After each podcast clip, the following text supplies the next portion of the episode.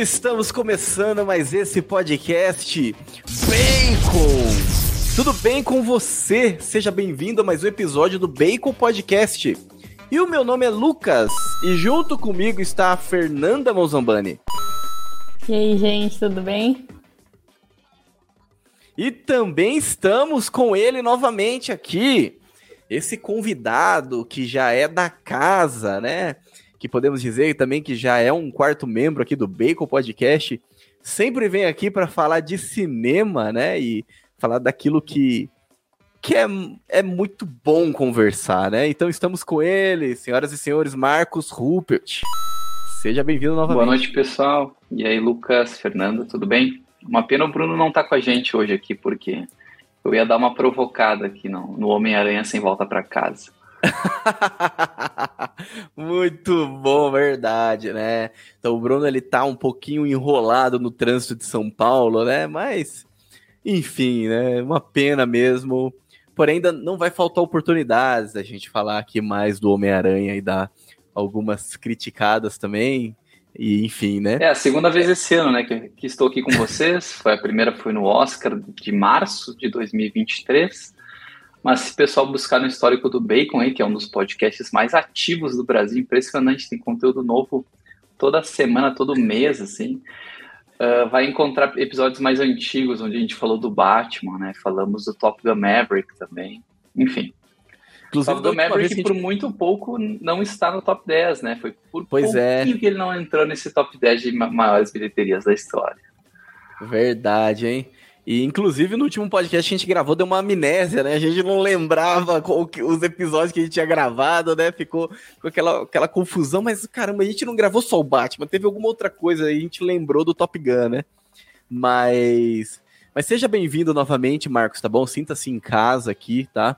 É. E é claro também, né, meus caros ouvintes, se vocês ainda não acompanham, né, o Bacon, vai lá então nas nossas redes sociais, né, no Instagram, de preferência, arroba Bacon Podcast BR. Se você quiser nos ajudar, né, de alguma forma, vai lá no YouTube, né? Então, esse episódio ele também está sendo transmitido lá em vídeo.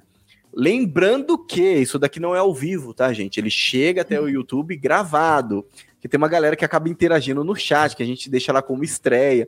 Então o pessoal interage, manda pergunta, mas o negócio é gravado, tá bom, gente? A gente deixa como estreia só para dar uma chamada de atenção. Mas pode perguntar que a gente responde depois, nem que seja nos comentários, não se preocupem, tá?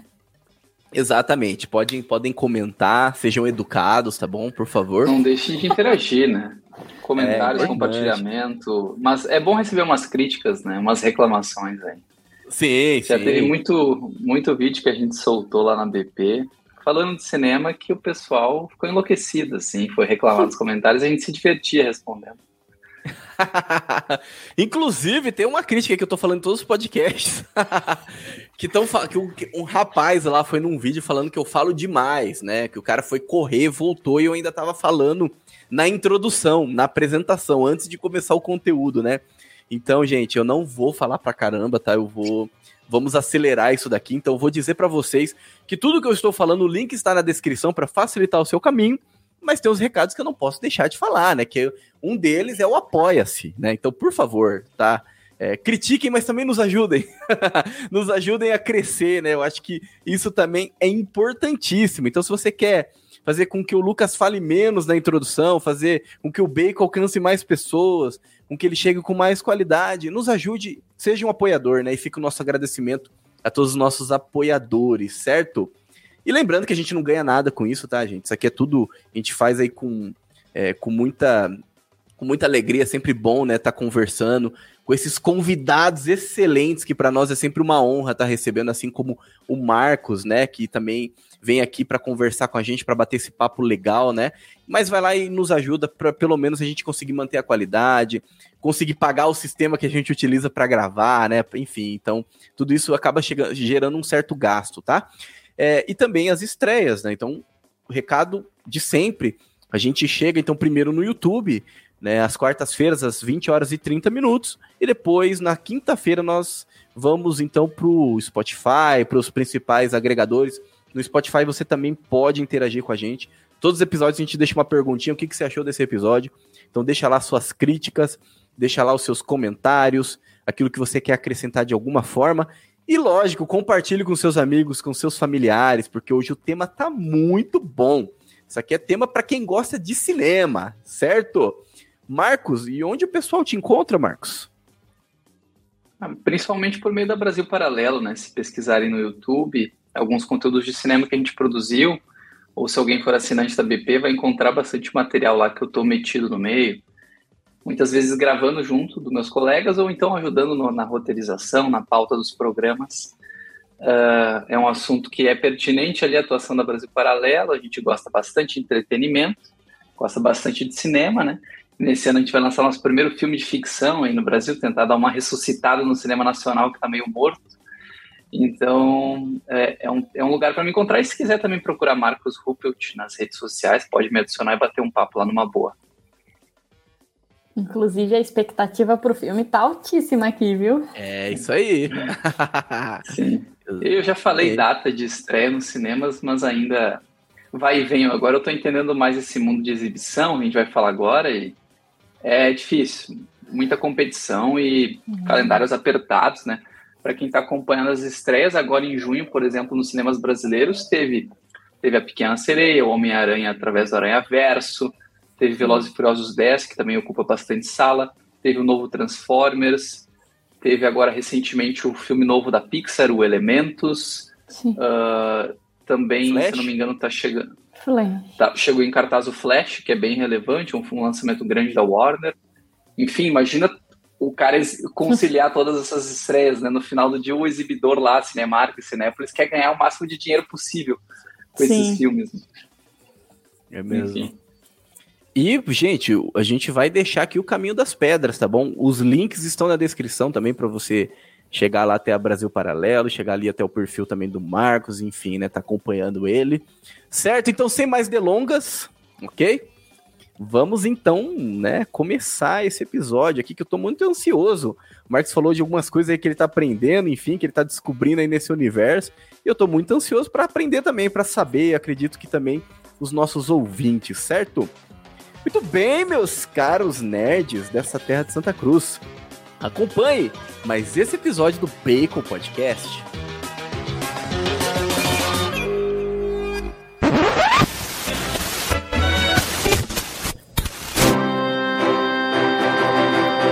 Bacon Podcast.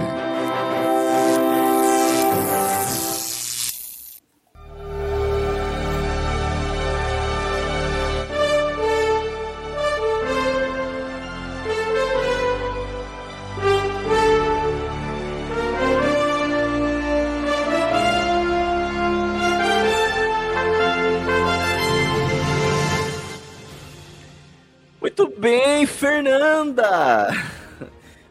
Dê-nos a honra, então, representando a família Monzambani, de nos dar a sinopse desse episódio. Peguei de surpresa, quando... será? Foi, imagina, quando meu irmão não tá aqui, sobra pra quem? Pra mim, é assim mesmo que funciona essa família. Bom, hoje a gente vai falar um pouquinho sobre é, as principais bilheterias da história do cinema. Inclusive, já, já começa aqui falando que me surpreendeu bastante, porque eu achei que teria uns filmes diferentes ali. Eu, eu, eu falei, acho que eu não devo ter assistido quase nenhum. Aí eu olhei e falei, nossa, só tem um que eu não vi. Então, é, é, são filmes, vários filmes deles, é, vários filmes, eu gosto muito. É, e a gente vai falar um pouquinho mais sobre essas grandes bilheterias, esses filmes que fizeram muito sucesso e, é, e que a gente consegue ver pelo valor que foi alcançado, né, financeiramente. É isso aí, né? E para falar de cinema, como nós dissemos ali no início, a gente sempre traz ele, né?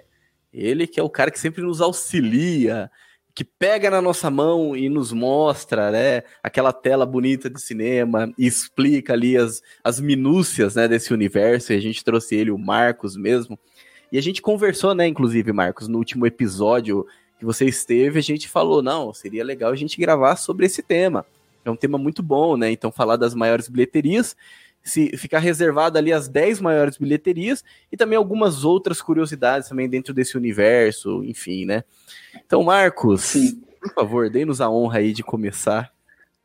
Olha, Lucas, primeira coisa é que a gente não está usando aqui a lista dos 10 maiores filmes da história, né, em termos de bilheteria, corrigida pela inflação. A gente está seguindo, no caso, o valor literal arrecadado, cada um no seu ano de lançamento, porque isso acho que gera um, um recurso maior de análise, porque se a gente for falar uh, especificamente da lista corrigida pela inflação, até no final do episódio a gente traz aqui os filmes, né, considerando o valor de bilheteria, cada um do seu ano de lançamento, uh, a gente estenderia demais aqui o episódio, né? A gente estaria falando de filmes em contextos muito diferentes. Por exemplo, quando a gente pega a lista lá corrida pela inflação, tem o Evento Levou, que fala de um cinema específico da virada dos anos 30 para o 40, que era um comportamento específico da audiência. E aí pega nos anos 60 o Doutor Givago, que é outro tipo de abordagem, que também estaria num top 10 né, de maiores bilheterias, mas é outro contexto de cinema, de temática, de escala, de preço de ingresso, enfim. Então vamos tentar aqui. E, ser... Inclusive de cinema, né? Tipo, é difícil comparar, por exemplo, um Vento Levou com Vingadores. É complicado, é, né? É, né? É, o cinema está muito diferente, né? Com certeza. Eu acho que o bacana dessa lista, a gente já vai falar aqui do décimo colocado, é olhar que realmente é uma lista recente. Né? A gente pega, em resumo, somente um filme uh, anterior ao ano 2000, então do século 20, né, que é o, é o Titanic. O Titanic está nessa lista ele é de 97. E o Titanic também é o único filme da lista que não foi uh, produzido, distribuído né, e, e, e, faturado com a tecnologia 3D.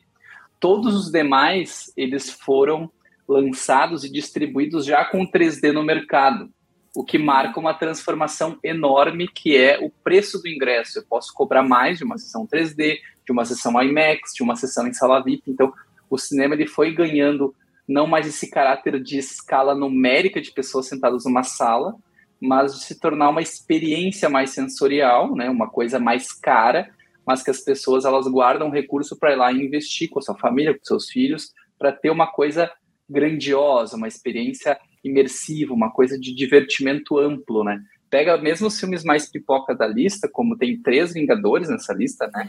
Uh, os três eles são filmes de longa duração.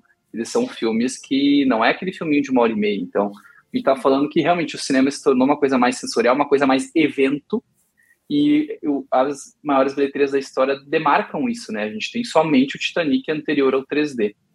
Uh, ah, e tem uma outra curiosidade que pode passar despercebida. Agora a gente vai falar filme a filme, talvez aí o quem está acompanhando o Bacon não vai perceber, mas existem dois filmes do top 10 que foram lançados depois da pandemia, o que mostra uma certa provocação naquele discurso raso de que o cinema morreu, de que ninguém mais vai ao cinema, de que é de que só vê filme em casa, porque pô, se a gente pega o sétimo colocado, que já já vocês vão descobrir, e também o terceiro colocado dessa lista das maiores bilheterias, ambos foram lançados depois da pandemia. Um foi em 2021 e outro em 2022.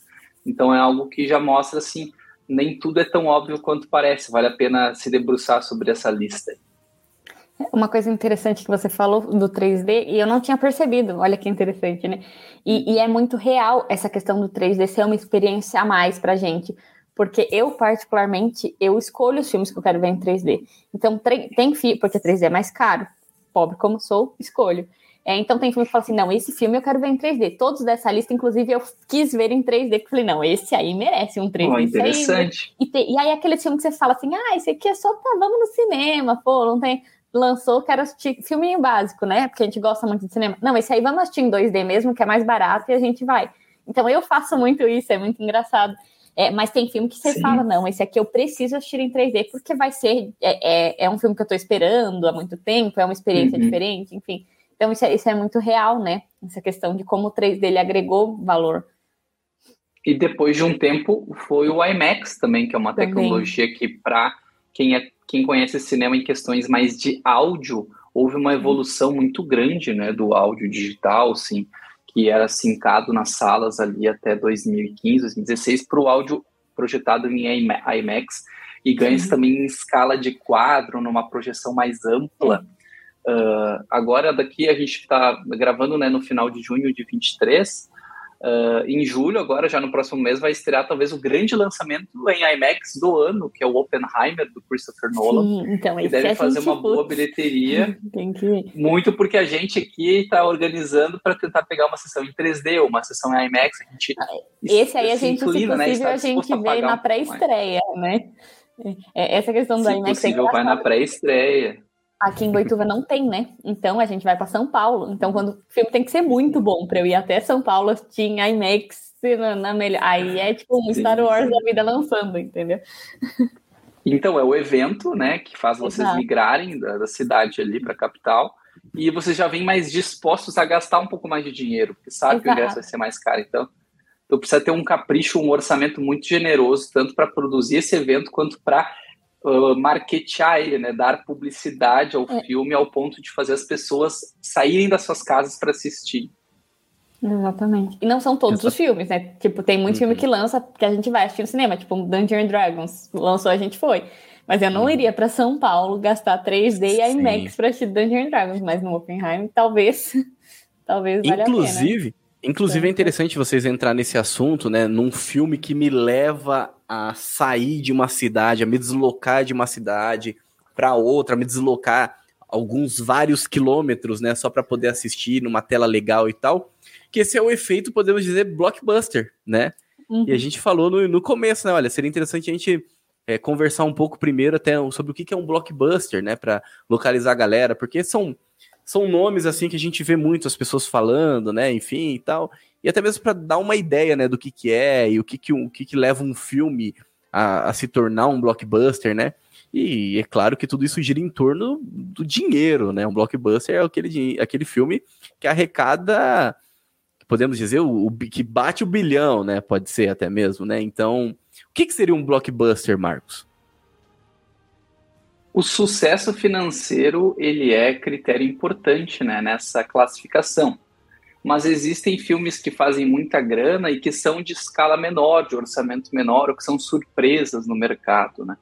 Eu acho que hoje o que os estúdios têm trabalhado mais como um consenso é a questão do custo de produção. Então, blockbuster, que é um conceito antigo, já vai aí 40, 50 anos no mercado, de alguns filmes se caracterizando como blockbusters, hoje, em 2023, são filmes com mais de 100 milhões de dólares de orçamento. Né? São filmes onde é injetado muito recurso do estúdio. Porque sempre que vocês ouvem falar assim, ah, o Avatar teve 250 milhões de dólares de orçamento. Ok, mas isso é custo de produção, não é custo de marketing. De marketing é outro orçamento, são poucos os estúdios que divulgam. Né? O caso do Flash agora, o Flash gastou uma grana pesada em marketing, tem estimativa que ele chegou a gastar 50 milhões de dólares só com anúncio em TV, que é um orçamento meio obsceno assim para os dias atuais. Nossa. E foi um fracasso grande de bilheteria nos seus primeiros dias de estreia. Então, é um blockbuster no sentido de escala, né, de orçamento, mas ele não vai entrar como um good case para o mercado, porque ele não conseguiu ter uma campanha suficientemente grande, por exemplo, para fazer eu ir assistir. Eu não fui ver Flash ainda, e provavelmente vou ficar acomodado até a hora de estrear na HBO Max. Não é o filme que me cativou. É, não é, sei qual foi o caso de vocês. Os ouvintes aí. do Bacon, eles sabem que a gente também. E o, o fracasso da bilheteria está surpreendendo zero pessoas, né? Porque vamos lá. É, foi uma campanha ruim.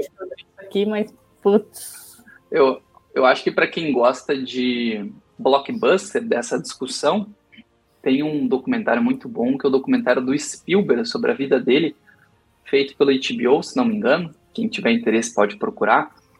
Porque a história do Spielberg, é, a, a vida dele tem paralelo direto com a vida dentro do cinema, né? Então ele, ele amadurece, ele cresce, ele propõe coisas para a vida dele que se refletem na indústria. Ele talvez seja hoje dos diretores vivos o mais importante do cinema ao lado do Martin Scorsese e ele ajudou nessa reformulação ao lado de alguns amigos ali nos anos 80, né, de, de fazer os estúdios botarem mais dinheiro nos filmes e de botarem recurso para que o cinema se transformasse num evento, numa coisa de entretenimento, numa experiência diferente daquela das famílias que iam mais como um lazer, com os filhos, assistir um filme e voltar para casa, mas não, um evento com uma bomboniere recheada dentro de um multiplex. Então, os filmes que que começam com Robert Zemeckis e com Spielberg nos anos 80, Né? A gente pega o ET, o Indiana Jones, o Jurassic Park, o De Volta para o Futuro, todos esses, eles ajudam a indústria a, a, digamos assim, consolidar esse conceito. Porque já nos anos 60 se fazia eventos na sala de cinema, por exemplo, Psicose foi um grande evento, mas foi um evento de um caráter diferente, era assim, um mistério que seria descoberto na sala de cinema. Agora não, com a lógica mais industrial do Spielberg, que depois a Kathleen Kennedy levou para Disney, a gente tem basicamente uh, as pessoas indo para o cinema já sabendo que vão encontrar. Tipo, a gente vê um monte de material dos Vingadores, tem uns quatro trailers, vê bastidores, vê foto dos atores, mas a gente quer ver aquele evento completo. Enfim, é uma coisa muito bacana de ser estudada, mas enfim, hoje a gente vai agora adentrar aqui o décimo colocado.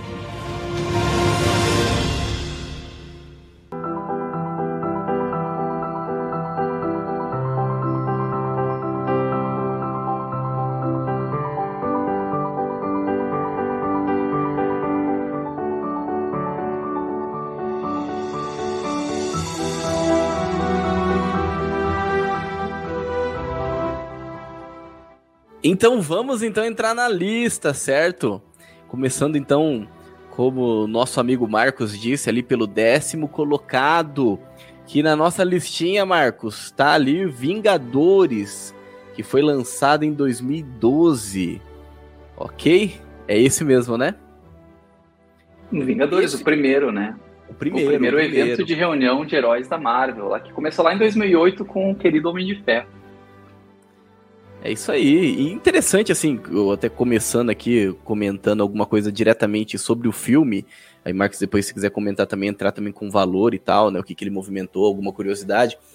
Mas tá aí um filme que eu não dei muita bola quando foi lançado. Não sei vocês ali na, nesse ano aqui. Até porque.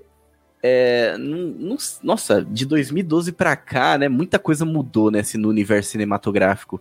Por mais que ali, tipo, eles já construíram toda uma estrutura, que teve Homem de Ferro, teve Capitão América ali dentro da Marvel, mas ainda não era essa coisa que foi construída hoje, né? Que se tornou um universo infinito, né? O universo cinematográfico ali da Marvel, ali do MCU, se tornou algo infinito, algo que não tem mais limite, né? E tal. É, e foi um filme, assim, que eu, pelo menos, falando por mim, sempre gostei muito da DC, certo? Então, assim, não é que eu dei muita atenção, não. Assisti o filme, não gostei muito na época, né? Teve muita gente que gostou pra caramba desse filme. Eu não gostei muito, assim, eu achei, tipo. Achei até que, nossa, será que funciona reunir esse monte de herói e tal, né? Mas que depois, né, claro, a coisa coisa cresceu pra caramba, tornou ali um. criou uma proporção imensa, né? E hoje é citado, enfim, né? Mas dos filmes, dos primeiros filmes da Marvel, o que eu mais gosto mesmo ali é o Homem de Ferro, né? Então, especialmente o 2. É o que eu mais gosto ali dos filmes da Marvel, é, dessa primeira leva ali até Vingadores, né?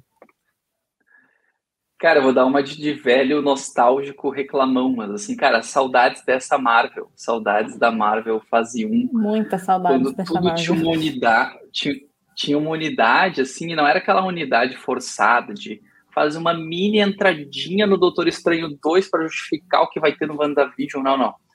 Naquela época, quando o Kevin Feige sentou com seus roteiristas, seus diretores, eles realmente queriam construir um universo e reunir aqueles heróis no Vingadores.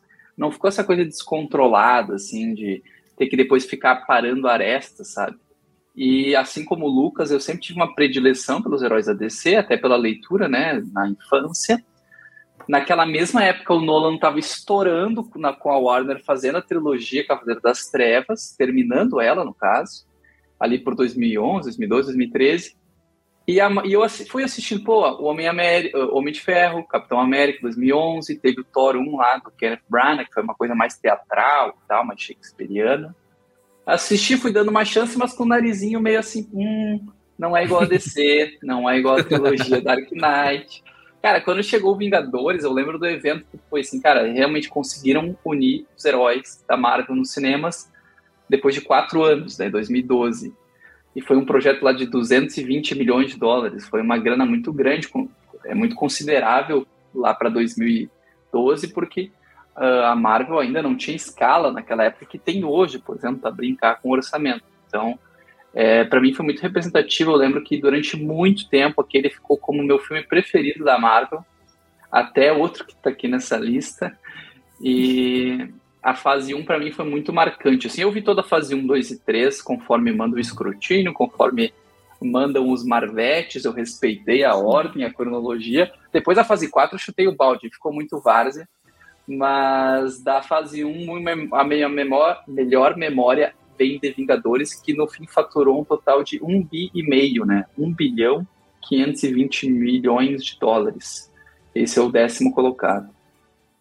É, eu já tive uma experiência um pouquinho diferente de vocês, né? Com também sempre fui mais fã da DC, porque né, assisti a Liga da Justiça, não quando era criança. Mas eu acho que por assistir a Liga da Justiça, eu tinha um sonho que era ver a Liga da Justiça no cinema, que infelizmente quando veio decepcionou, mas que Os Vingadores foi a, a minha primeira experiência desse sentido. Então eu lembro que eu assisti o Homem de Ferro 1, é, eu, eu sempre gostei muito da trilogia do Nolan, mas eu confesso que a primeira vez que eu, eu gostei, a primeira vez que eu assisti, só que eu achei muito pesado porque eu era meio criança quando lançou. É, o, o, Os Vingadores lançou, eu tinha 16 anos. Então, assim, é, o Homem. Eu, isso que eu ia perguntar, quantos anos você tinha, Fernanda? Tinha 16. Eu, quando, eu tinha 16 quando lançou Os Vingadores. Então, quando lançou o Homem de Ferro, eu era criança. E eu gostei muito.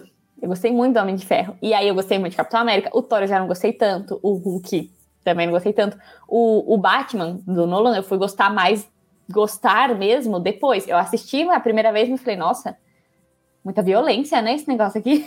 e realmente, né? Porque é mais para adulto.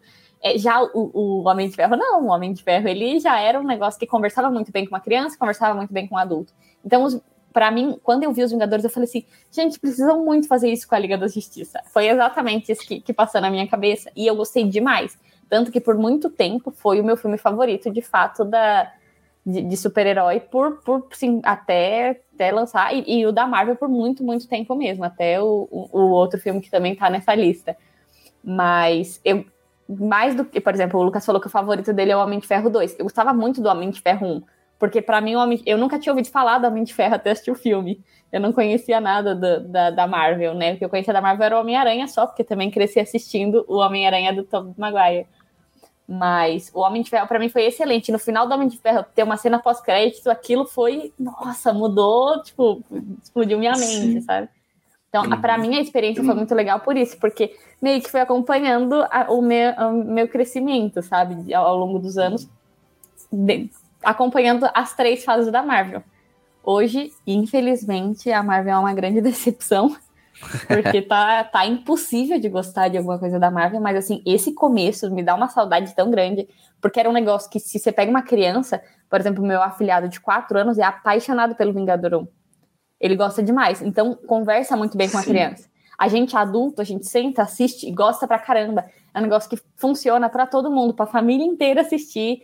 É, é, um, é uma história bem contadinha, um universo. Tem um universo ali, mas de vários filmes, mas é bem fechado, não é essa várzea que é hoje. Tem, tem. Que, que perdeu um totalmente a mão. Né? É, exato, porque hoje os caras perderam a mão demais, não tá dando. Perderam, nossa, demais. Só uma, só falando aí, né, uma coisa, eu não acho que eu não acho que o filme é ruim, tá, gente? Só ah. para Mas na época eu não não é que me atraiu tanto, né? Até mesmo porque uhum. na época eu nem não tava assistindo muitos filmes que estavam lançando, assim, tava um pouquinho por fora já. É, Inclusive, na época, eu acho que já estava na, já tava na, na comunidade, já, já tava já, na formação. É, eu não tinha como... já era nessa época, é, você em uma outra vibe. É, exatamente. Mas assim, uma coisa é certa, né? E que vocês falaram, né? Que podemos dizer que esse filme ele deu uma revolucionada no cinema, ele trouxe algo novo, que era justamente unir né? Então pegou, contou a história ali de alguns heróis e depois agora vamos juntar esses heróis, né? e vamos contar essa história junto. Total. Era algo muito Tendência novo. de mercado, né? E, e é legal porque você, você pega, você pega o Homem de Ferro. O Homem de Ferro lançou o primeiro, eu era criança. Aí você pega os Vingadores, eu já era adolescente. E eu ainda gostava. E aí eu lembro que, tipo, tava, tinha 16 anos, eu tava no ensino médio. Chegava na aula, todo mundo com caderno dos Vingadores, sabe? Tipo, o negócio virou febre que todo mundo queria comprar caderno, mochila, botãozinho. É um negócio que tipo, que é muito da experiência de quem, sei lá, assistiu Star Wars quando lançou lá, lá atrás, entendeu? Negócio que pega, pegou foi, muito Foi, esse é um bom exemplo. O fenômeno cultural que foi Star Wars na década de 70, uh, agora para millennials, para zoomers, né, quem nasceu dos anos 90 em diante, dá para dizer que foi o gênero de super-herói, né? É um subgênero, Sim. na verdade, dentro do gênero da fantasia, mas dos vários filmes importantes para essa fase, tem ali o Dark Knight, tem sim os filmes do Sam Raimi, lá do Homem-Aranha, tem também o Homem de Ferro de 2008, mas dos filmes ali que são essa fase inicial do super-herói no cinema, Vingadores de 2012 é o que demarca antes e depois, assim, ele é uma um uhum. paradigma quebrado, ó, dá certo, faz dinheiro, tem como é. heróis diferentes histórias numa só linha do tempo. O divisor de águas, né? Ele é o divisor de águas ali. E que deu a tendência do mercado, igual você falou, né? Então, pode... então somos unânimes aqui na opinião de que a prime... essa primeira fase é a melhor fase da Marvel. Eu acho que é a melhor fase para ser assistida do início ao fim, mas não tem o melhor filme da, da Marvel. É, exato. Porque eu ia falar, e, dizer que é, eu gosto muito de Vingadores 1, tá no meu coração, um conjunto, mas o melhor filme conjunto. é difícil. Não, pelo amor de Deus, Vingadores 1, o melhor filme não dá, não. Mas eu falo como um conjunto a primeira é. fase toda, entendeu? É, é. Uhum. Mais sentido, mais, enfim, na né, história muito bem narrada, bem contada ali, o roteiro. É, começo, meio e fim, né? Praticamente isso. Depois eles descobriram que eles não precisavam terminar. São os melhores né? filmes, porque, por exemplo, o Thor 1 não é um filme assim que não, putz, me não. agradou tanto. Mas. Não, exato. Mas funcionou, entendeu? Tá lá, cumprindo seu papel. Trouxe, eu acho que o, eles podem ter o, é, essa questão de trazer algo novo, né? Eles, eles conseguiram trazer algo novo, algo diferente de tudo aquilo que, que as pessoas tinham visto até então, né? Então é sempre bom, né, fazer parte dessas coisas, ver essas coisas acontecendo no cinema. Uma coisa que aconteceu parecida recentemente é justamente o Aranha Verso, né? O primeiro filme que trouxe esse estilo de animação Sim. diferente para o cinema, né? Então, e depois a gente viu outros filmes também com aquele mesmo estilo que, que foram pegando e, né, que é uma, uma animação muito interessante, assim, principalmente é, para cinema e tal. Então, essas coisas novas, assim, é bem legal, assim, você poder acompanhar, certo? Sim. Acho que podemos, então, para a nona posição? Vamos, vamos para a nona. Vamos para a nona, então. Por favor, Marcos, fala aí, então. ah, o, o, Rei, o Rei Leão, da Disney, o live action, né? uh, de, 2000, de 2019. Receberam um orçamento. Assim, é, essa, esse eu pelo menos tenho comentários a serem feitos, né? A animação de 94 ela, ela é ao concurso, acho que não tenho o que discutir. É. O, e aí, o que, o que a Disney fez? Assim, vamos começar a fazer uns live actions aqui, vamos fazer um Mogli, o Menino Lobo, vamos ver se funciona. Aí, quando chegou o Rei Leão, que eles falaram, cara, é, poker, all-in, né? Toma aqui uhum. 260 milhões de dólares, faz um negócio fantástico, assim, assim, a coisa mais apurada, realista que conseguir, porque isso aqui vai lotar a sala de cinema. De ter feito 1 bilhão 660 milhões de dólares, né? O nono colocado. Cara, era grana na mesa, era só eles chegarem lá, botarem dentro da carteira e voltarem para casa, né? Porque, só fechando meu comentário, cara, Rei Leão, assim, história tradicional da Disney, né? Legado direto do Walt Disney, um dos últimos, uma das últimas grandes obras que teve concepção nas ideias originais do, do fundador da empresa. Uh, trabalha com o drama shakespeariano de Hamlet ali, né? Aquela traição, o Scar, Mufasa, toda aquela, aquela clássica narrativa. Tem uh, uma questão de herança católica no filme, de respeito pelo divino, pela hierarquia transcendental, e tem uma valorização da monarquia como sistema que melhor rege a sociedade, tudo. Cara, filme muito conservador, uh, de uma tradição muito grande que com lições lindas tanto para o Simba quanto para qualquer criança que assiste. Assim. É um marco, né? Esse filme, que, o filme, esse Rei Leão, né? Que a gente não animação, mas esse esse live action aí, né, que parece aqueles canais da Discovery, né? Então, é ele Animal é Planet, né? é Animal, Animal Planet, exato. Ah, National Geographic, ele... só faltou o slow motion. Assim. É, exatamente. O, mas esse, esse, esse filme é muito importante para esse canal porque foi o primeiro podcast é que a gente gravou. Primeiro podcast. E, e a primeiro. qualidade do áudio tá desesperadora. Nossa. porque Meu a gente Deus. gravou tudo junto na sala aqui de casa eu não tenho, eu não tenho coragem de ouvir esse negócio. Eu não tenho coragem. Mas o conteúdo tá bom. Você é, ouvinte é corajoso. Vai lá, ouve, comenta. Tá no YouTube, eu acho, não tá? Tá no YouTube, tá no Spotify. Comenta, é o primeiro, é o número um. Comenta, mas comenta, dá uma força lá pra gente. Fala assim, ó, valeu a tentativa. Parabéns, porque olha, o conteúdo tá bom, mas o áudio tá dá eco pra caramba, é sofrido demais. Comenta motivo. lá, né?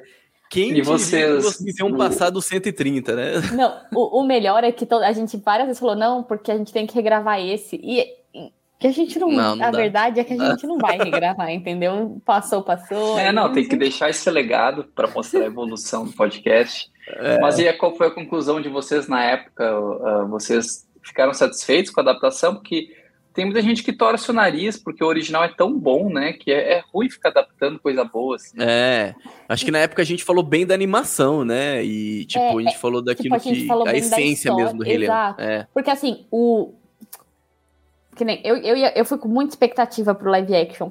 Muita, porque eu gosto demais do Rei Leão. O Bruno, ele não tá aqui, mas vou falar por ele. Bruno, todo santo dia de manhã, ele assistia Rei Leão. Na fitinha verde lá. É, então, consequentemente, logo quando eu nasci, eu sou mais nova, né? Quando eu nasci, também assisti por quase todos os dias. Era uma briga, ou era ele com o Rei Leão, ou eu com a Bela Adormecida. Às vezes a gente conseguia ver os dois que os nossos pais deixavam no mesmo dia. Senão a gente tinha que dar uma, uma brigada. Então, assim, eu assisti muito Rei Leão, eu gosto demais, o Bruno também, acho que é a animação favorita dele. É, a história é maravilhosa, o Marcos já, já explicou, assim.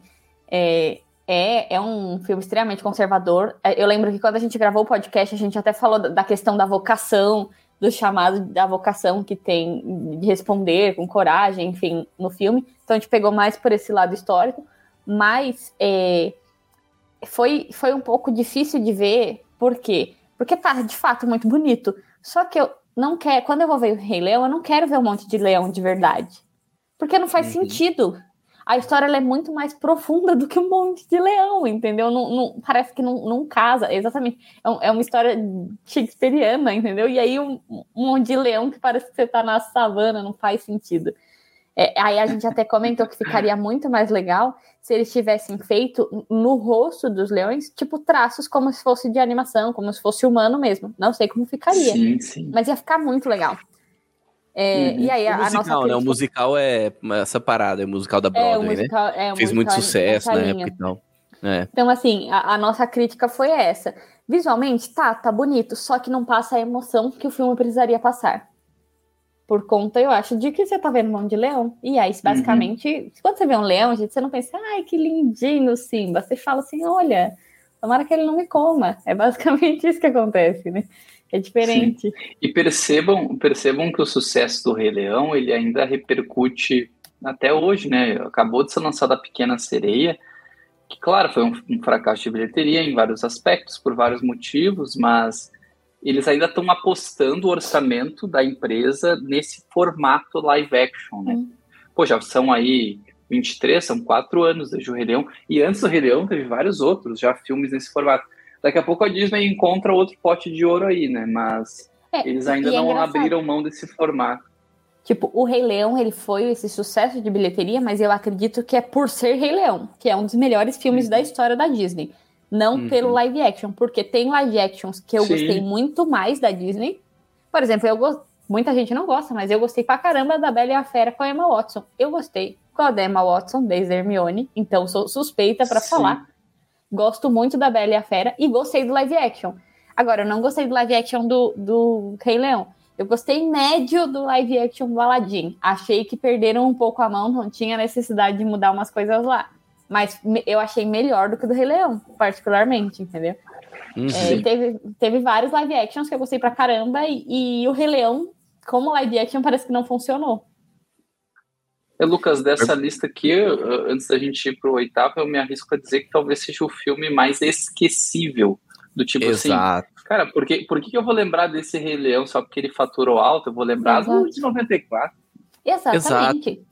E é o que vocês disseram, o que mobilizou a galera pro cinema foi a nostalgia. É, tipo, na, na verdade, se, se, a gente olhar essa lista, tem vários aqui que estão nessa linha.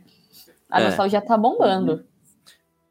Exato, mas assim, eu lembro até que tinha, que quando eu fui assistir, tinha muita gente criticando, falando, ah, isso daqui parece um programa de televisão, né, não, não parece, uhum. não tem, tipo, não tem muito sentido e tal. E mesmo assim eu falei, não, mas eu quero ver, porque eu vi quando era criança, quero ver de novo, entendeu? Então acho que a maioria das pessoas foi nessa animação no cinema a gente ia, a gente ia, porque a gente é assim. Uhum, exatamente, exatamente. Então eu acredito também que é o mais esquecível dessa lista. Concordo é. aí com o Marcos nesse sentido. Não, não tem, não, não é um, não sei se é uma, esse pode ser esquecível, mas tem um aqui que tem que ser ignorado. É obrigação moral ser ignorado. Depois a gente vai entrar nele. Opa, legal, hein? Muito bom. Agora, pergunta que não quer calar, Fernanda. Vai sair o 2, e aí, vamos gravar? Vai sair Rei Leão 2? É, ele tava, tinha promessa que ia sair. Algum dia vai sair. Não tem por que não fazer, vai dar dinheiro. é, ah, mas o 2, a animação não é tão bom quanto o 1. Um. É verdade. É, é, realmente, realmente. Não é, tipo, se é legal, não é ruim, né, gente? Vamos lá. Mas assim, ah, não é. É, é outra, é um outro sentimento. Em outras palavras, não vale a pena gravar.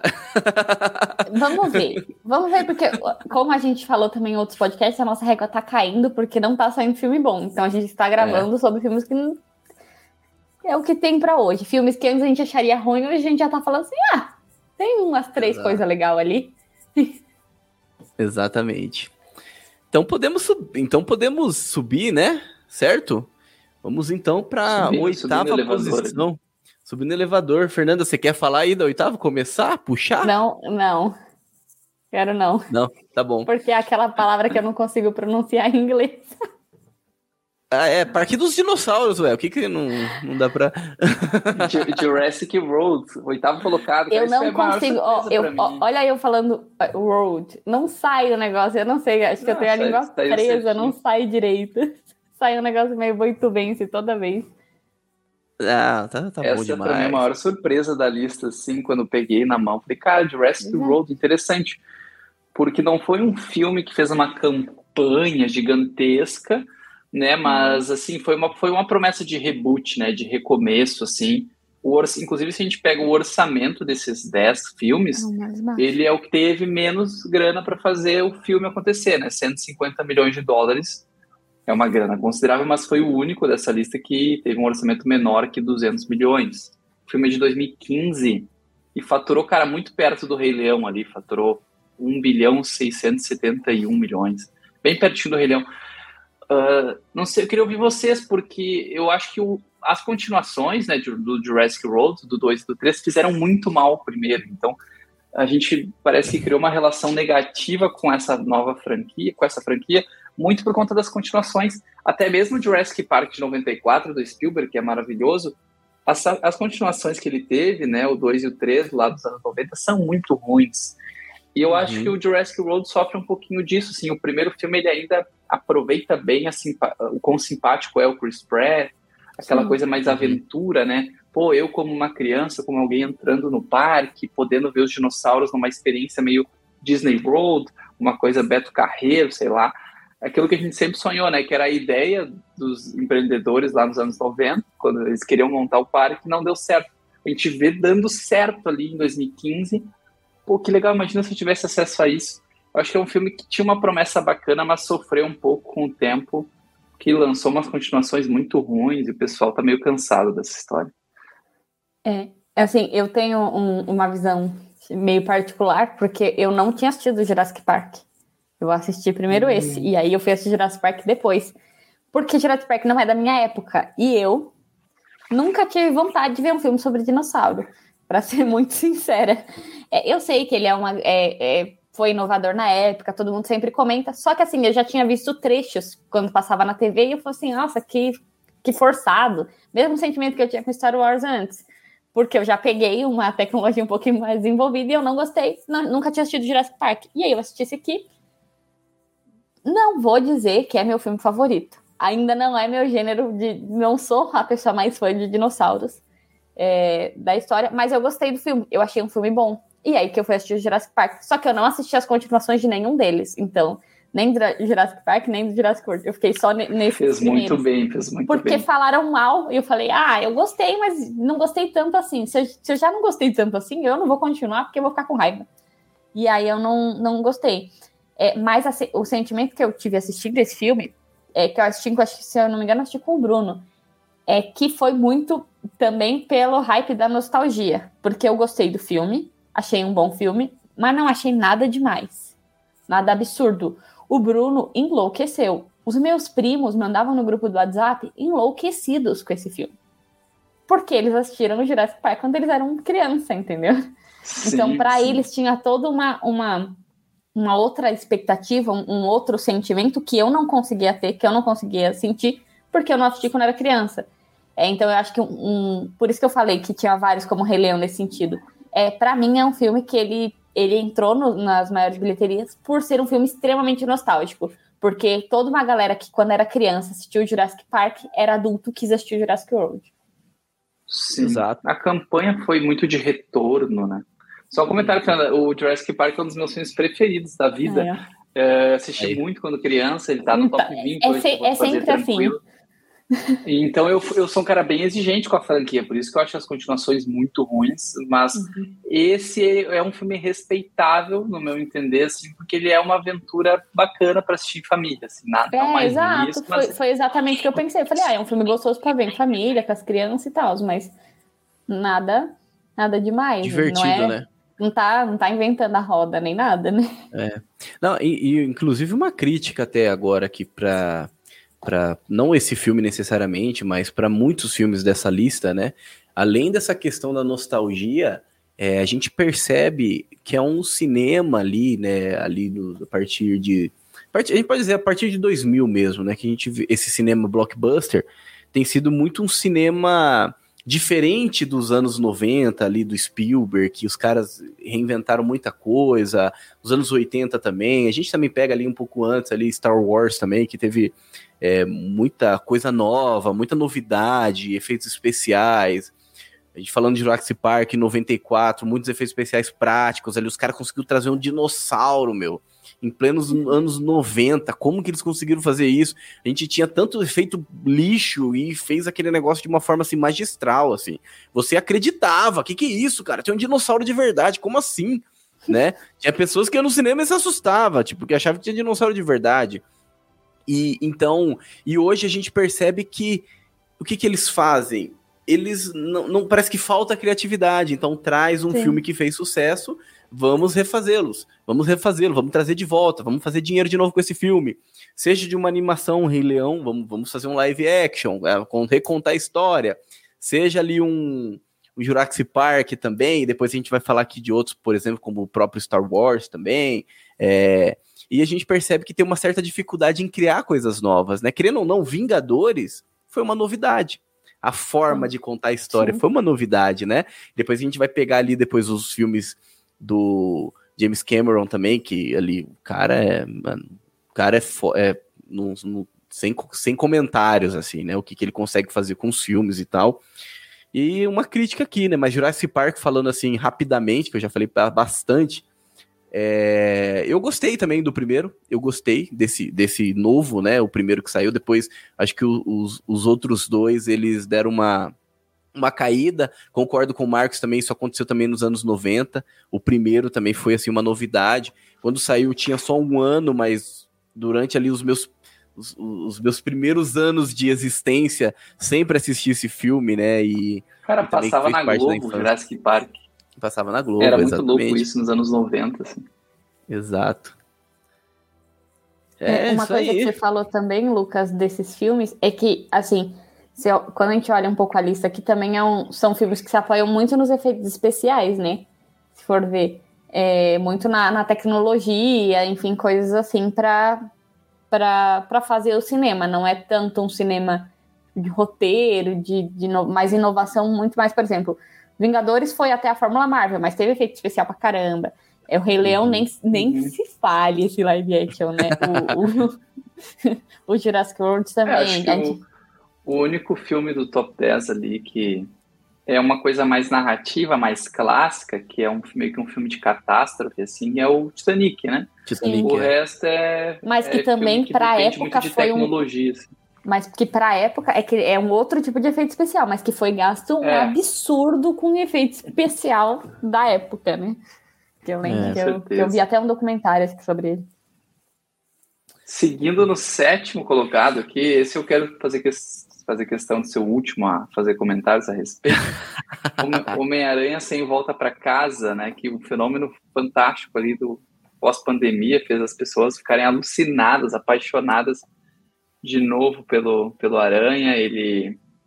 Homem-Aranha é um good case, né? Antes, durante, depois das fases super-heróis. É impressionante, né? Um herói.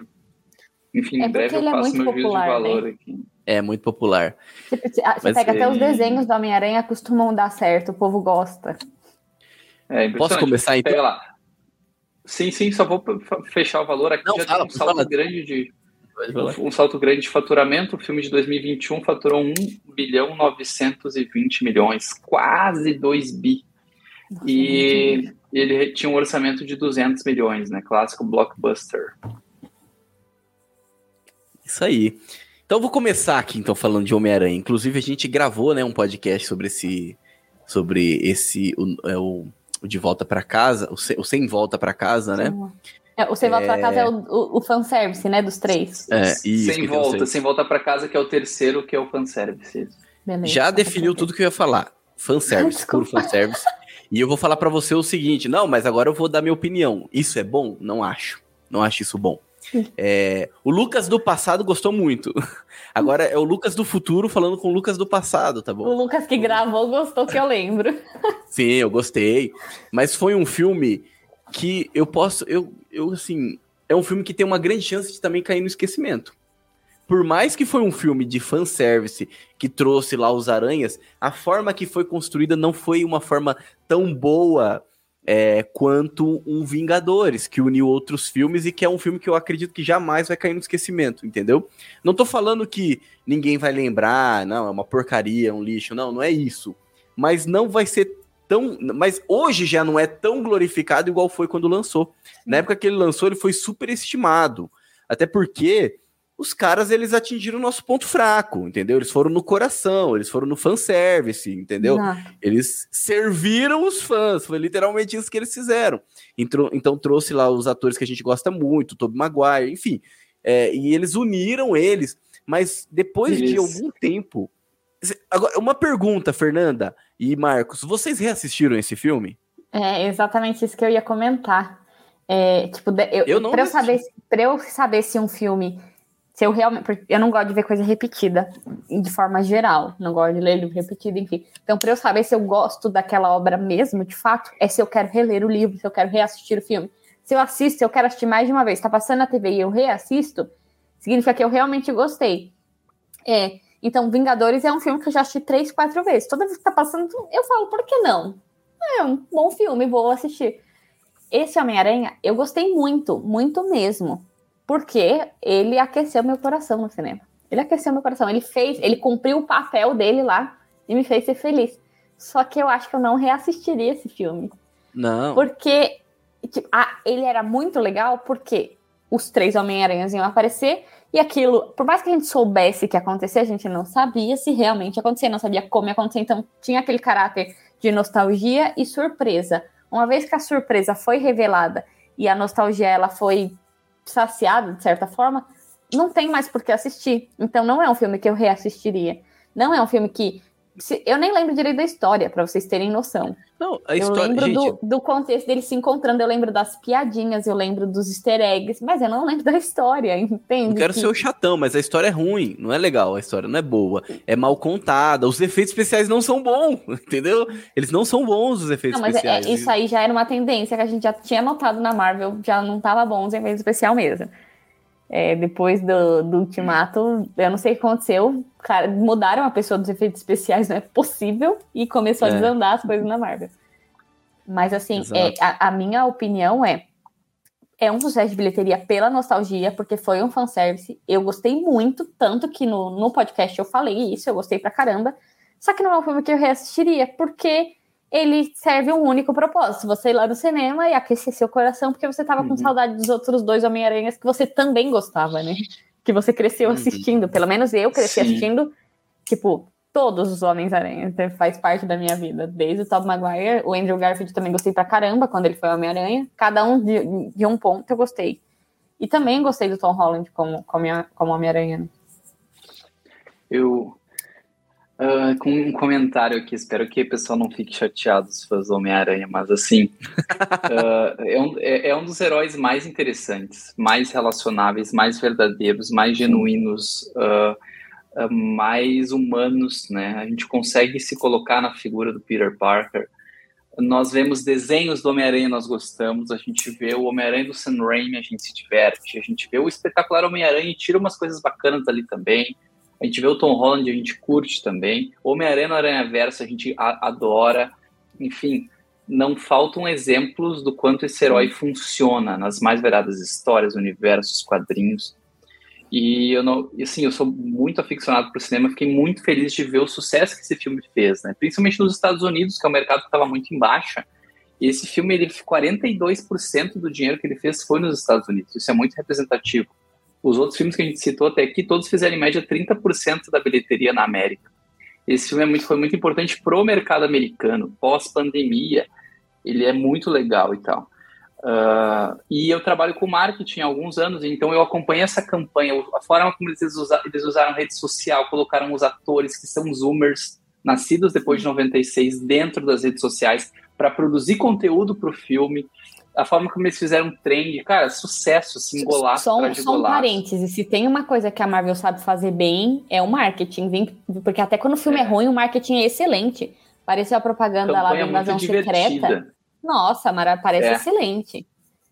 A campanha merece. Tô falando da nostalgia, mas eu, eu dou um voto aqui para esse filme ter feito quase 2 bilhões de dólares pela campanha muito bem sucedida. Eles souberam ir revelando Octopus e revelando os outros aranhas, assim, cara Golaço atrás de golaço, tá de parabéns. Mas, uh, né, conjunção, uh, o que acontece? É um filme de zoomers para zoomers, é como eu enxergo, assim, de muito para pessoas apaixonadas pela aranha ou pessoas muito jovens que que estão mais interessados na questão emocional, de sair empolgado do cinema e tal. Uh, é, ele é um filme que me incomoda muito, tanto na forma quanto no conteúdo dos filmes da lista do top 10. É, é de longe o que eu menos gosto, porque eu não tive esse envolvimento emocional que a maior parte das pessoas teve no lançamento. Acabei vendo depois em casa e tudo. E assim, multiverso é um conceito perigoso. Eu brinco que é tipo voice-over nos anos 80 e 90, né? Todo mundo quer usar, mas pouco, poucas pessoas usam bem. Né? O, o Scorsese, nos Bons Companheiros, usou voiceover de forma brilhante.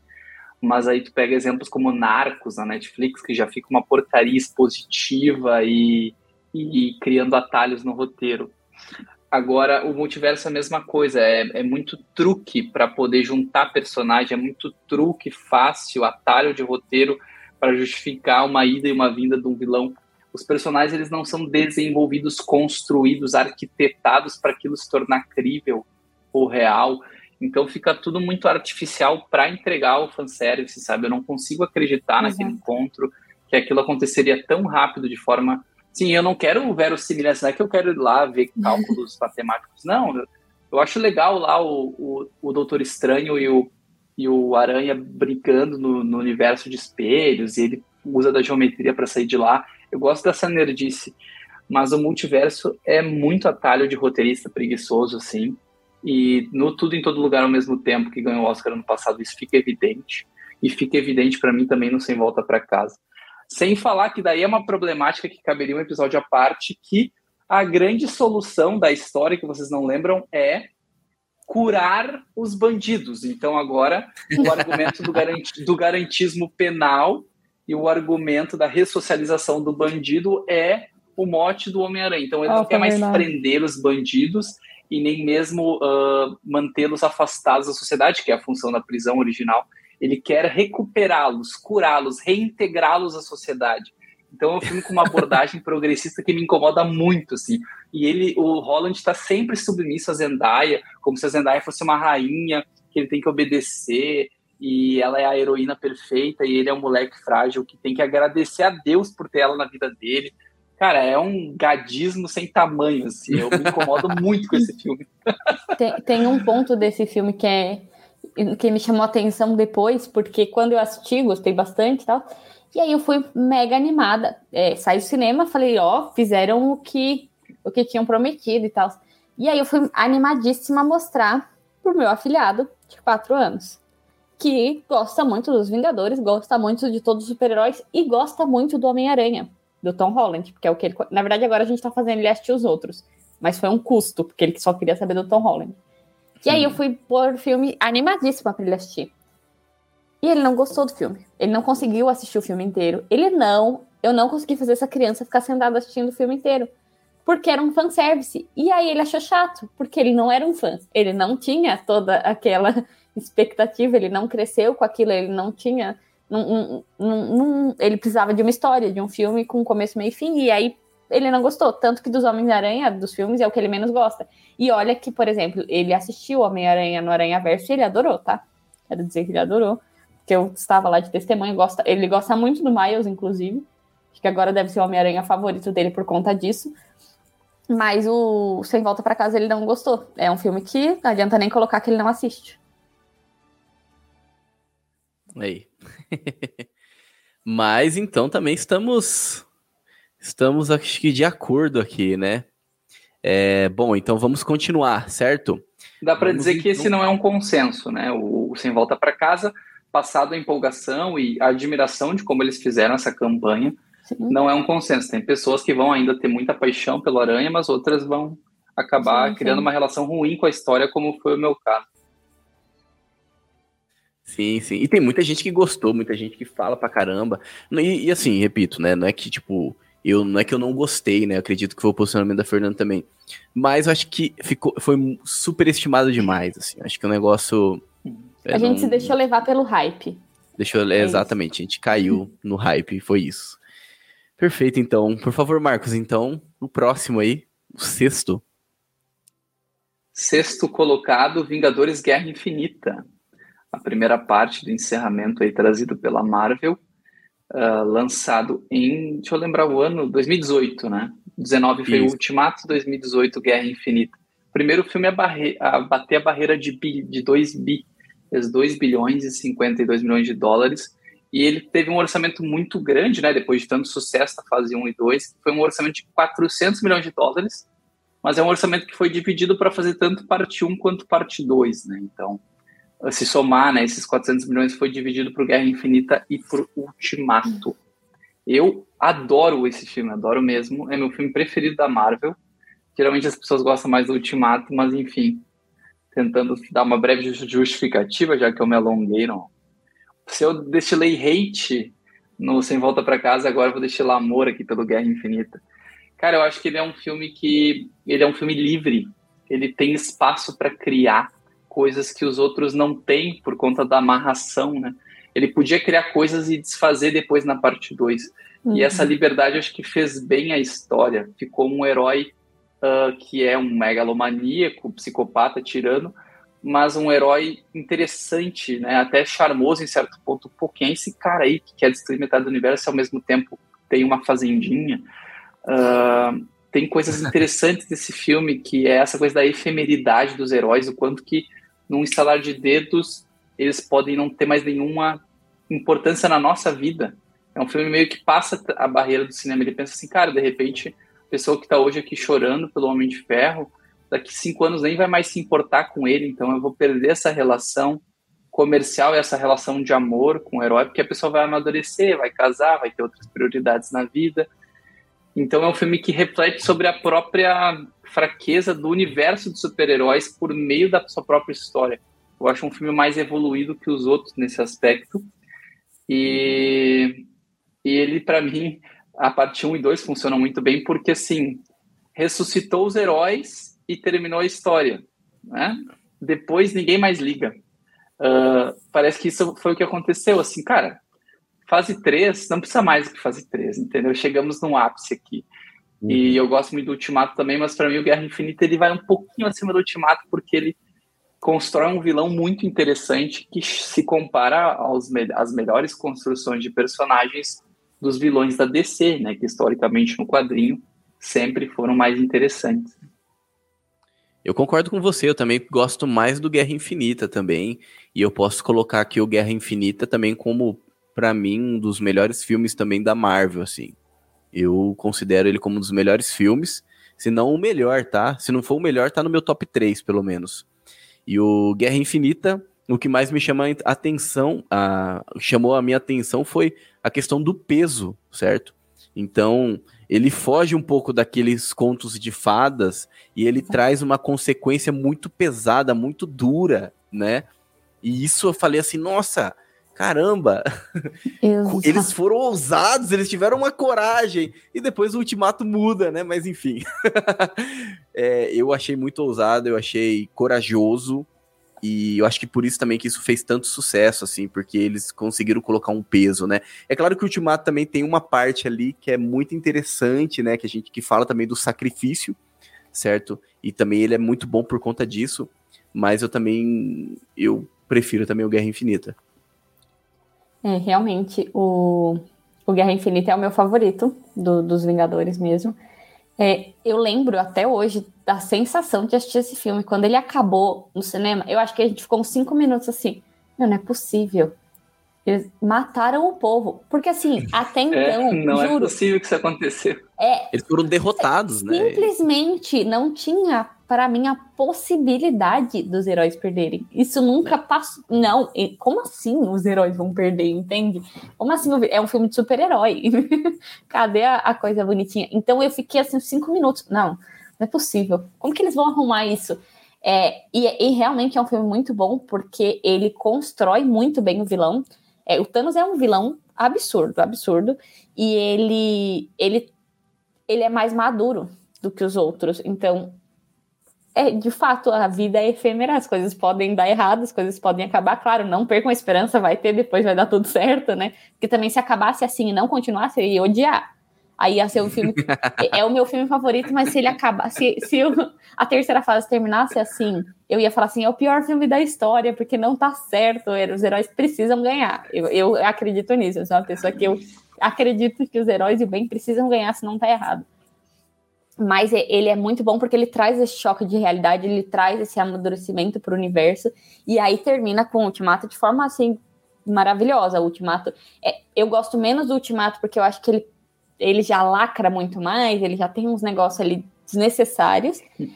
É, mas ele fecha bem, ele é uma aventura bonita, é uma aventura emocionante. Agora o Guerra Infinita é, é absurdo. Assim, eu lembro que a- o sentimento, quem foi assistir esse filme no cinema e não pegou spoiler, porque tipo, o spoiler sai muito rápido, foi um, foi um negócio assim absurdo. Eu lembro que a gente assistiu e depois no dia seguinte eu tinha aula e eu vou eu ia de van pra faculdade e sim, quase todo mundo tinha assistido no mesmo na estreia, né? Todo mundo só falava desse filme. Foi igual quando acabou o Game of Thrones. A, a, a van inteira só falava de um assunto, sabe? Era discussão. Sim. É isso Foi um aí. evento, né? E feliz de ouvir a Lu- o Lucas e a Fernanda, porque geralmente o Ultimato eh, guarda um amor muito grande dos fãs, porque tem a questão do fanservice, como foi o Sem Volta para Uhum. Casa, né? Ah, é um encerramento, tem uma história com um fechamento mais positivo, mas eu acho que Guerra Infinita é muito corajoso e mostra que a Marvel pode nos entregar coisas melhores do que ela tem entregado atualmente, aí, como as últimas pérolas que saíram, né? É. Uma tristeza, né? Uma tristeza. Tristeza é o próximo, não é? É isso aí. Então, Nossa, antes Pois vamos... é, o próximo acho que é vai ser um, um caso caso de amor e ódio. Star Wars, episódio 7, o Despertar da Força.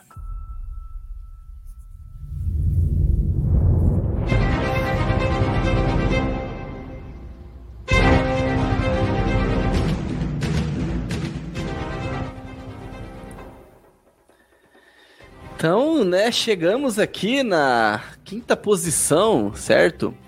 Star Wars, episódio 7, O Despertar da Força, de 2015. Chega- chegamos no top 5. Top 5, isso aí. E aí, Merece? E aí, pra Esse filme merece filme? top 5? É.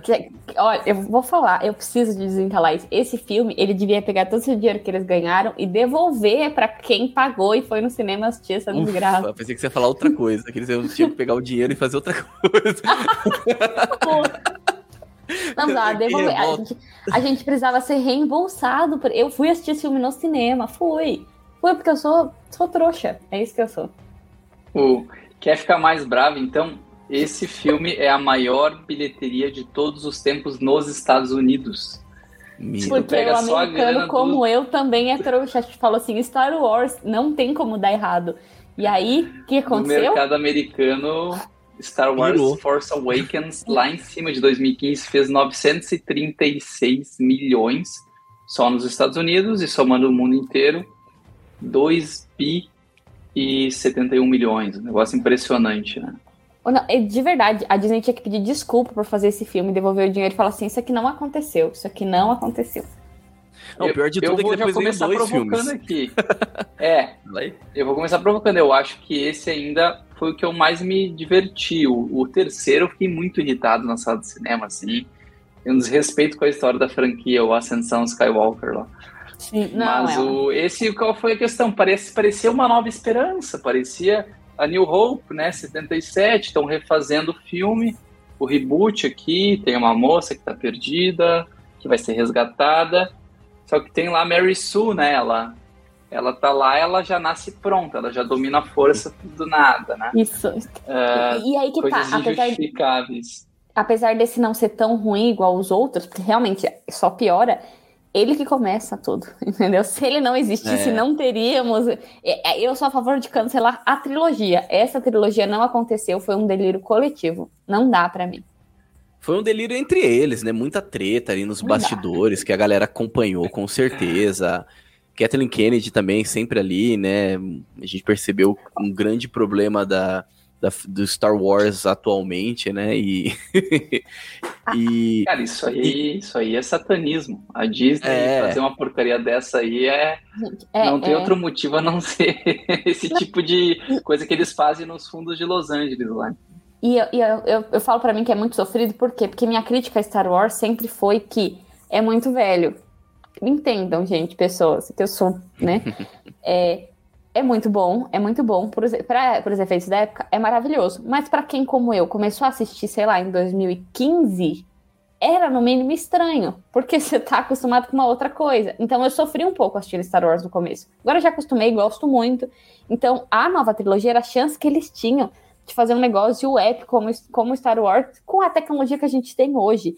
E aí pega a Rey e, meu, podia fazer uma soca, uma personagem feminina maravilhosa, e aí fizeram aquilo, entendeu? É muito sofrido. O trailer, o, o meu trailer preferido da história do cinema é desse filme, foi um dos que eu mais vi, mais estudei pro meu trabalho, como eles trabalham com letreiro, com a chegada, a apari- aparição do Han Solo, o que, que eles revelam no trailer, o que, que eles não revelam, ah, como é que eles trazem a trilha, o logo da Lucasfilm, ah, onde eles divulgaram, como foi botar na D23 esse trailer, que horário eles botaram no- na internet. É, é uma obra de nostalgia e as É. pessoas piraram no trailer, naquele Exatamente. material do Despertar da Força, e acabou sendo uma trilogia decepcionante. Muito. Eu acho que o que resume essa trilogia é uma frase do Kylo Ren, do personagem do Adam Driver, que ele fala pra, pra Rey, né? Ah, Deixa o passado morrer, mate-o se for necessário. Ah, ele fala isso no filme e ele tá lá matando o pai dele, eles estão matando a herança do, do Star Wars. a mensagem está escancarada, né? E vão trazer de volta, que beleza, a Ray, nós vamos vê-la de volta. E parece que saiu aí uma. Como, é, um pouco como vai ser a história, né? Parece que saiu até um título, né? Então. Foi bem estranho, né? Eles terminaram a trilogia, já falando de uma nova trilogia, e começaram a fazer alguns spin-offs, né? Temos o Andor, temos o Mandaloriano, temos outros na fila, e ninguém fala de Rey, assim. Tipo assim, ficou, pelo menos ficou uns 3, 4 anos sem ninguém citar o nome dessa personagem. Exato. É. Eu, eu tava até feliz. criticando. Todo mundo destruindo a trilogia, a Ray. Não, tinha, não tem um que gostou, entendeu? E de repente, quer colocar ela de novo na história e você fica, mano, eles não aprendem, não, mas enfim, né? Estranho, estranho demais. Mas eu acho perfeitamente compreensível estar na lista, assim. Eles fizeram uma campanha Sim. magistral. Sim. Eles Vol- a prometeram volta a Star continu- Wars. É, o marketing O foi incrível, a É. nostalgia é absurda, faz todo sentido. Ninguém esperava que ia ser essa, essa Mas desgraça, que é- entendeu? é digno- se você for no Procon, é digno de reembolso, é. Cara, eu, eu juro pra vocês, a sessão pra mim foi deliciosa, assim, vendo aquilo, vendo Sim. Han Solo, mas depois que passou, baixou a poeira, eu percebi alguns É. problemas. na época foi muito bom, assim. Tipo, você não via gente criticando na época. E, e depois, Sim. exatamente, foi baixando a poeira, as, as, pessoas vão, foram utilizando da razão, foi tirando o emocional um pouco, foi, o coração foi esfriando. E, e principalmente quando veio o segundo. Quando veio o segundo, no 2 ele, ele, joga o sabre é, de luz. E joga o sabre de luz. Aí casa. aquilo ali fechou. Aí todo mundo já entendeu a mensagem. Não, é isso. É isso que eles estão querendo fazer. Entendemos, entendemos. Precisamos Sim. do segundo para entender. E o terceiro foi uma desgraça total, né? Sim. É, eles queimam a casa Jedi, o templo Jedi Nossa. e ficam sentados com posição de índio vendo. Cara, esse é filme de hippie, tá ligado? Esse bando de maconheiro que fez esse filme. O Luke pendurado na teta do ET lá, mamando. Mano, que coisa esquisita, cara. Muito estranho. Cara, isso aí não tem outra coisa a não ser drogas, entendeu? É, exatamente. Drogas são aquilo outro lá que eu falei, entendeu? É, exatamente. Então, concordo com a Fernanda. Peguem todo esse dinheiro e devolvam para os fãs, tá bom? Acho que não falar outra coisa, não, certo? Nem, nem passou na minha cabeça. Eu acho que tinha que devolver nosso dinheiro, porque é propaganda enganosa, gente. É isso que aconteceu. Hum. Cadê o Procon quando a gente precisa? Então vamos para o quarto colocado aqui, certo? Titanic! Olha aí, galera! Fazer aquele resumo a lá choque de cultura, né? É o filme do navio que afunda, né? E tem romance. Gente tem idoso e. E, enfim. É o né, Independence depois... Day do navio que tem um romance lá. É, que tem um romance deixa, lá. Deixa e... eu contar uma coisa desse filme. Eu não sei se já comentei isso no podcast. Mas eu consegui assistir Titanic sem saber o que, que, eles, que o Jack morria no final. Eu consegui assistir sem saber isso. E aí eu, eu já era maior, acho que eu tinha uns 14 anos quando eu assisti. Eu fiquei muito mal que ele morreu. Eu fiquei mesmo. Eu falei, eu não tô acreditando. Que... Ninguém nunca tinha me falado que ele morria. Então eu assisti o Titanic sem spoiler e fiquei Caramba, mal porque muitos o Jack anos morreu depois. Sim.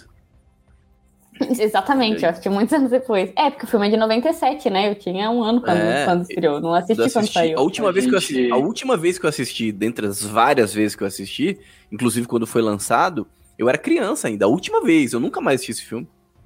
Não, então, Mas, eu assisti assim, depois de grande. Filmes, dos 10 filmes da lista, esse é o que a gente menos viveu, né? O seu lançamento, assim, de forma mais Sim. protagonista. A gente era muito pequeno e tudo. Uhum. E assim, 97, o, o James Cameron conseguiu 200 milhões de dólares para fazer o filme. E assim, pode, pode criticar à vontade a história, mas tem muito acerto aí, né? Primeiro, pega um, ele pega dois atores em ascensão Leonardo DiCaprio e Kate Winslet faz uma história de romance. Segundo, ele trabalha com um subgênero lá da ação dos Estados Unidos, que é cinema de catástrofe, e ainda usa uma história real, né? Uh, uhum. Ele faz uma coisa meio documental, ele coloca o relato dos sobreviventes mesclado com a história, ele traz um charme diferente.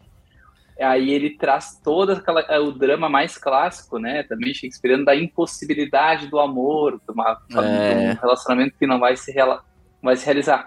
E ele ainda coloca a pauta política que ele acredita, é, né? Que ele, é um, ele é um esquerdista, confesso, que, cara, todo o filme está sendo contado aí, não só o texto, né? A forma, por isso que é importante um cineasta maduro, ele está contando o filme ah, pelos recursos de linguagem, não só pelo roteiro. Então, ah, a gente está sempre vendo Jack numa posição da câmera inferior à da Kate, uh, da Rose e dos, dos demais, das demais pessoas ricas do barco. Então, lá embaixo onde ele mora e dorme é sujo, lá em cima é limpo. Lá embaixo Sim. é barulhento, lá em cima toca música clássica. Os barcos são para os ricos e não para os pobres. Então, essa coisa da luta de classes, essa velha causa aí dos anos que é até brincadeira, né? Que a esquerda ficou presa em 68. É meio que isso, os caras ainda estão falando de desigualdade social em 2023 e, aí nesse caso em 97. Então é um filme que sim fala de desigualdade social, essa coisa mais estratificação do Max Weber, né, estratificação social. Uh, faz um comentáriozinho político, mas ele faz isso de uma forma elegante, tipo assim, existe um navio que é imenso, que é gigante, mas que ele não comporta o mundo do pobre, do rico. Ele não é grande o suficiente para a diferença entre essas classes. Então ele é um filme que, se tu quer ver pelo romance, tu se diverte, tu quer ver pela, pela, farol, pela pipoca, tu também consegue ver, mas se tu quer uma pauta política, tu também tem. Eu acho um filme bem completo, assim. É, e, isso que você falou é, faz toda a diferença. Beleza, o filme é esquerdista. É, mas é um bom filme. Não é igual o filme que a gente tá vendo hoje, que é só uma propaganda política. Não, eu, eu particularmente assisti Titanic, que eu já era maior, e eu gostei muito. E eu fui assistir com essa, de tipo assim, ah, é uma das maiores bilheterias do, do cinema, é um filme clássico, apesar de ser recente, é um filme clássico. E eu, eu gostei bastante. É, para mim é um bom filme, é um filme que eu assistiria várias vezes. É, eu achei o romance muito bom, particularmente, apesar de que eu fiquei triste que ele morre. Eu acho que eles deviam ficar juntos. Eu acho que cabia os dois. Eu acredito nisso também, mas enfim. Foi comprovado, né? Já foi comprovado. Já. Não Recentemente fizeram levantar essa questão e foi comprovado que ele sobreviveria. é, mas assim, é um filme bom, é um filme muito legal. É um filme gostoso de assistir, é um filme que, que é, para a época também foi muito revolucionário no que, no quesito de efeitos especiais. É um filme que traz todo esse drama, traz, tipo, você parece que você tá vivendo, tanto que eu fui, eu fiz tudo errado, né? Eu assisti sem saber que o Jack morria, e eu assisti sem saber que o Titanic era uma história real. Eu consegui não ter essa informação também quando eu fui assistir. E aí eu vi, eu falei, nossa, eu fui atrás, aí depois eu desculpa, fui atrás da história do Titanic, vi um pouquinho mais, achei é, bem, bem interessante o contexto tudo. É, e o filme, ele, ele me apresentou para isso, então é, eu realmente acho um bom filme. E o James Cameron, né, gente, ele vem com tudo, e ele chega ali, é, depois, o último filme que ele lançou, acho que foi Exterminador do Futuro 2, né, em 91, se eu não me engano, e o próximo filme, então, que ele lança é que o Exterminador do Futuro 2, putz, é um, é um filmaço, assim, filmaço. Depois ele chega então com Titanic. O cara, meu, o cara não se cansa, né? O cara só se supera e, cada filme. E se tornou, se tornou a maior bilheteria da história do cinema no seu lançamento até 2009, quando ele mesmo o supera, né? Que a gente vai pois falar é, cara, seguida. Ele é um bom, um bom diretor, né? Não é isso aí. é, tem que conhecer então, a audiência, vamos... o que, que o povo gosta, né? Aham, uhum, exato. Então vamos pro terceiro colocado aqui. Por favor, Marcos. Avatar O Caminho da Água, Avatar 2. O filme mais recente da lista, pô. Fresquinho, lançado agora, alguns meses atrás. Cara, lançou alguns fez meses dois... atrás, olha o... É. Fez 2 bi 320 milhões. Avatar 2, uh, que veio quietinho e foi conquistando, né, Interessante aquilo que eu falei, né, do negócio da pandemia. Então, a gente tem o, Homem-Aranha de 2021 e o Avatar de 2000, o Avatar 2 de 2022, ambos fazendo, entrando no top 10, né? Um é terceiro colocado e o outro é sétimo. Se a gente estendesse essa lista para um top 12 de melhores, de maiores bilheterias, teríamos também o Top Gun em 12 segundo lugar, Maverick, que foi um sucesso pós-pandemia. Ele não entrou por pouco, né? Uh, Avatar 2, o que eu posso comentar com vocês? O que eu gosto nesse filme é o, o quanto ficou claro que o diretor James Cameron teve domínio do seu projeto, porque ele conta que depois que ele lançou o Avatar 1 e o Avatar explodiu, queriam fazer uma sequência um ano e meio depois. Queriam lançar ali em 2011, já queriam lançar um outro filme, que ele estava sendo cobrado por isso. E ele falou, não, só um pouquinho, eu posso fazer uma sequência em dois anos, mas eu demorei um, tempão fazendo esse primeiro. Se vocês querem algo assim impactante, eu preciso de mais tempo. E ele foi conseguindo tempo, tempo, tempo. No fim, ele conseguiu 10 anos para fazer não um filme, mas ele fez quatro filmes. Então, o que, que ele conta? Né? Ele conta que uh, quando eles sentaram para pensar no Avatar 2, eles criaram um universo, eles desenharam um mundo, né? uma quase que é assim, um lore, né? uma, né? É, uma ordem civilizacional em Pandora, onde os filmes seriam pequenas histórias ali dentro. O 2, o 3, o 4 e o 5. E eles estão todos já em fase de pós-produção, edição, animação, para ser lançado nos próximos anos. Então eles pegaram, montaram essa timeline, filmaram o 2, o 3, o 4 e o 5 e conseguiram uma liberdade criativa imensa. O cara colocou um filme de 3 horas e meia no cinema, o que não é muito bom, para quem não entende de exibição Uh, às vezes é melhor para o exibidor ele conseguir o filme rodando mais vezes no dia para conseguir vender mais ingressos do que um filme de três horas e meia que ocupa. Ah, só vai conseguir ter três sessões por dia, né? Das duas, das cinco e das nove. Uh, e vai ter que fazer muita gente nessas sessões para compensar e cobrar caro no ingresso, que é exatamente o fenômeno Avatar. Filme em tecnologia 3D, IMAX, que sempre apresenta uma revolução nos efeitos visuais que vai ser replicado pela indústria. O primeiro foi isso o primeiro trouxe o 3D, simplesmente, Sim. E o segundo, ele trouxe uma evolução grande no IMAX, na questão de criação de universos, né? Eles montaram dentro da Disney um, quase que um oceano próprio, assim, 20 e poucos quilômetros uh, de mil metros quadrados para montar aquelas bacias de água, filmar o filme debaixo d'água, enfim. Um monte de invenção de artista, mas que deixa um legado bacana para o cinema. E a boa notícia para quem não viu é que o Avatar 2 ele é bem menos político que o primeiro. É mais uma história de aventura lá em Pandora, uma jornada do herói bem clara, que o Jake tem que proteger a família dele, tirar de terreno A, levar para terreno B.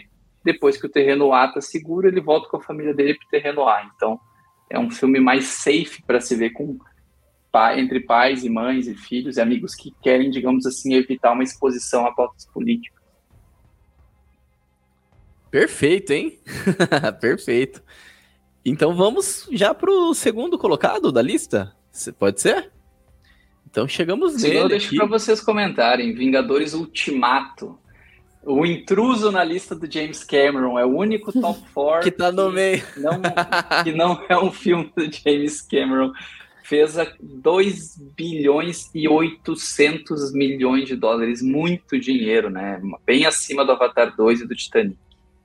É claro que a gente pode dizer que o Ultimato ele faz todo esse sucesso de bilheteria muito por consequência do Guerra Infinita.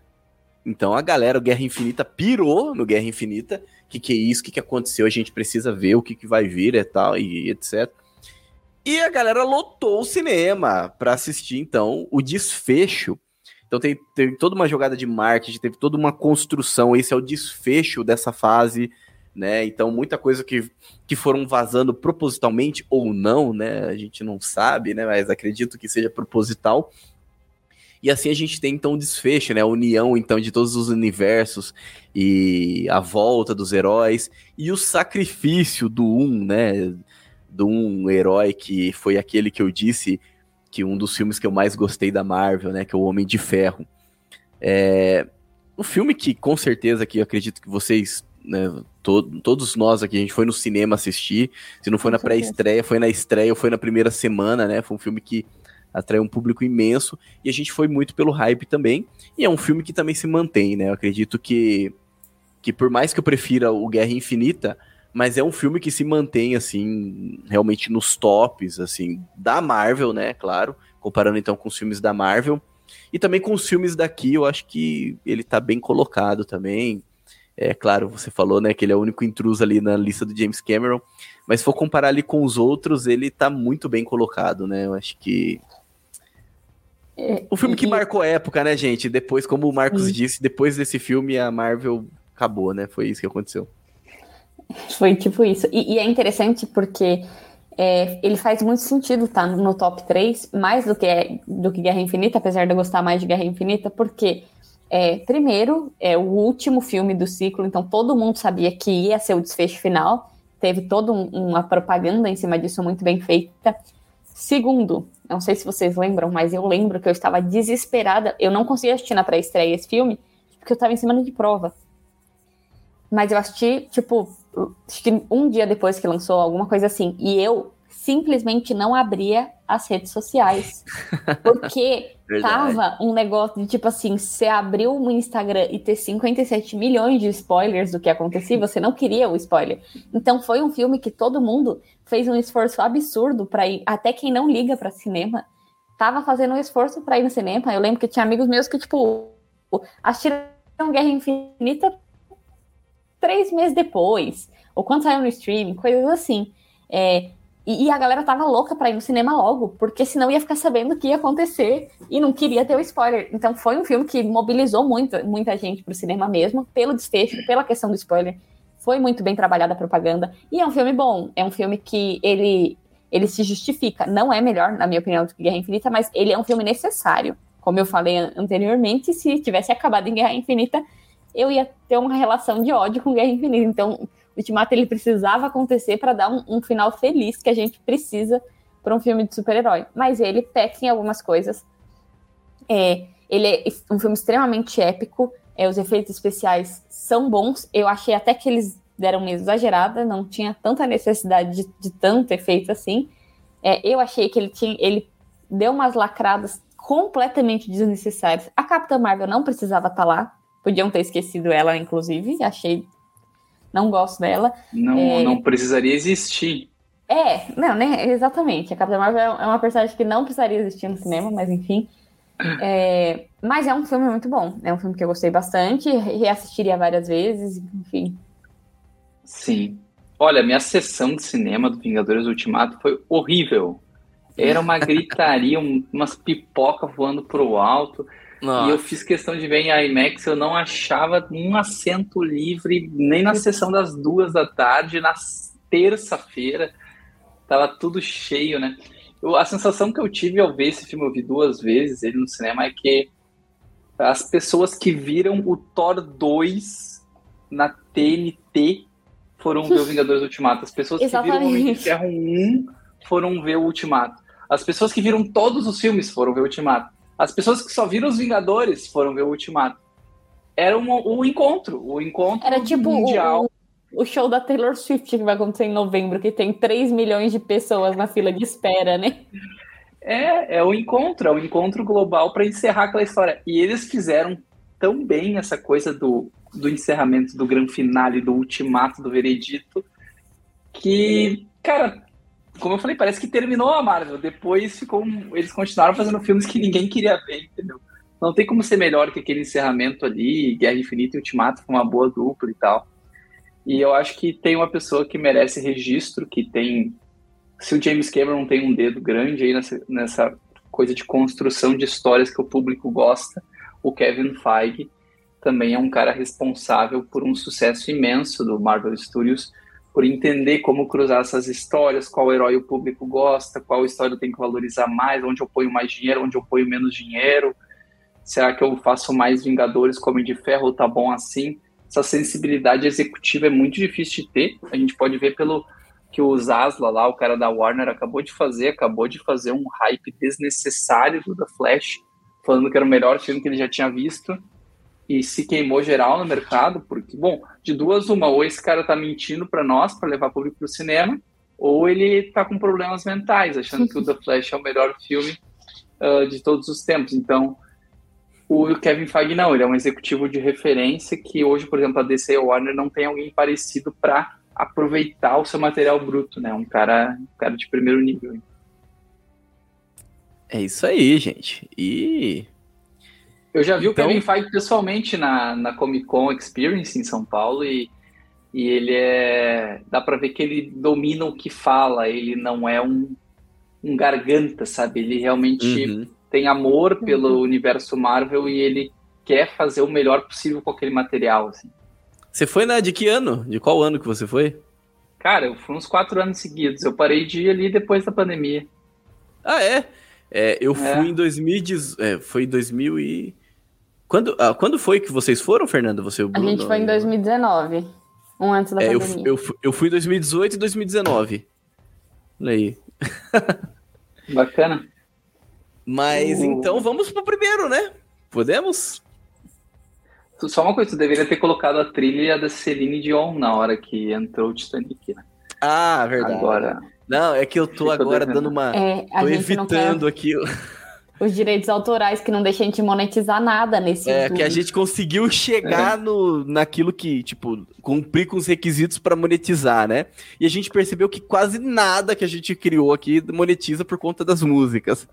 Um parênteses, Aí... a gente monetizou 13 centavos até agora. Eu falei, meu, porque é todos pouco. os nossos vídeos não podem ser monetizados. Eu falei, cara, ah, esse rolê bem, todo. Aí a gente tá tentando o primeiro colocado só coisas, poderia né? ser só poderia ser ele, né? James Cameron, Isso o cara aí. que veio para mudar a indústria com Avatar em 2009, um projeto absolutamente insano, né? Tipo criar uma um universo do zero que une todas as tecnologias complexas, é, filmar com chroma key, fundo verde, fazer captura de expressão facial em humano que é extraterrestre, simular dentro de um estúdio um outro planeta, ter animadores de, decidindo a folha que está nesse planeta. Não é que ele está criando um planeta, botando uns caras azul no planeta Terra. Não, não.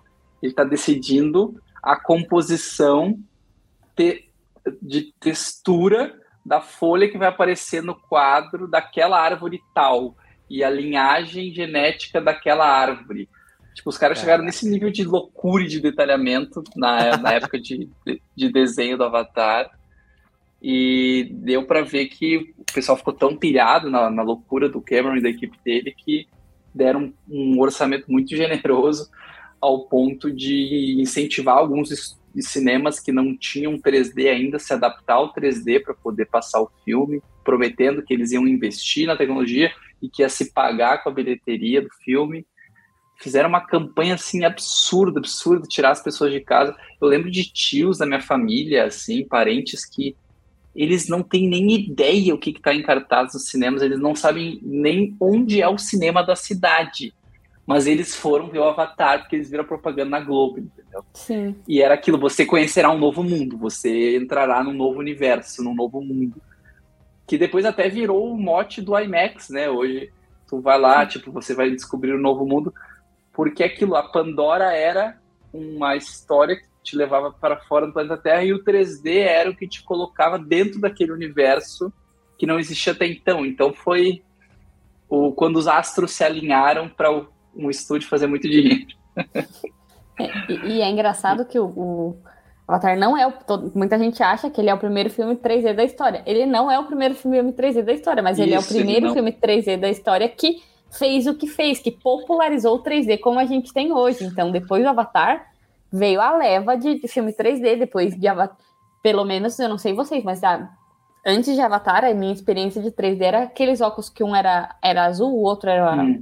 era vermelho, e era um negócio que era horrível a experiência. É, você chegou parecia lá. Tipo parque de diversão, assim. É, exato. Uhum. E aí eu cheguei para ver Avatar, eu assisti no cinema também, minha prima me levou na época, é que eu era mais nova. E aí cheguei, acho que foi no Cinemark, chegou pá, um óculos que parecia um Ray-Ban. Falei, nossa, o que que tá acontecendo? E, e, é uma outra, foi uma outra experiência, realmente. E foi o Avatar foi, que começou foi. com isso.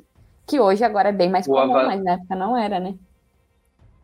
O pessoal tinha um certo nojinho do 3D, eu me incluo nisso, que era, além do óculos desconfortável, colorido, parecia um celofane, assim. Era horrível. Ficava tudo escuro, tu não enxergava nada na tela, assim, era... E dava, dava é, não sei era... para você, mas me dava dor de cabeça, porque o negócio não dava. ficava bom, não dava certo. Uhum. Eu lembro de ter visto um Transformers em 3D, o 2, eu acho, antes do Avatar. E foi muito diferente, parecia outra coisa, assim, sabe? É, exato. E, uh, foi uma mudança de mercado e faturou só para não bateu 3 bi, né? Mas faturou aí 2 bilhões 923 milhões de dólares. É muito dinheiro. E, e até é, é, interessante porque até essa questão do 3D no Avatar, é, antes os filmes, tipo, eles tinham coisas em 3D que aconteciam ao longo do filme, pontualmente. O Avatar não, ele foi pensado em 3D o filme inteiro. Então isso fez uma diferença muito grande. É, como filme, eu realmente não sou tão fã. Não é, não é meu estilo de filme, já não, curto muito. Eu já não sou tão fã de ficção científica. E aí já tinha toda essa pegada ambientalista. Eu não, como história, não. Eu não curti tanto que não é um filme que eu reassisti. É. Assisti só no cinema. Mas assim, o 3D, de fato, ele foi, ele foi revolucionário e eu acho muito engraçado, porque é, o, o Avatar ele revolucionou no 3D, ele revolucionou na forma de filmar, ele fez um monte de coisa nova de forma diferente. E eu não sei se já viram que tem um meme na internet, acho que é um vídeo do, do Ryan Gosling falando da fonte de, do Avatar. Vocês já viram do esse Papyrus. vídeo? É muito yeah. bom. Ô, Lucas, depois se você achar, coloca é, na, na descrição ou nos comentários. É muito boa, é, é, muito bom esse meme, porque o Avatar ele gastou tanto dinheiro com tanta coisa para o filme ficar bom. E aí, de, não sei se é verdade, mas diz a lenda, diz o, o vídeo do Ryan Gosling, que a fonte do título do Avatar é uma fonte do Word normal, assim, simplesmente escrevendo. É tipografia livre. Tipografia livre e fonte papiros. Eu ali. falei, eu não duvido, os caras pensaram em tudo. É, mas qualquer coisa aí que tá tudo bem. Os designers bom. morrem ao ver um negócio desse, né? Mas enfim. O, o Lucas, só aproveitar que a gente está na parte final aqui.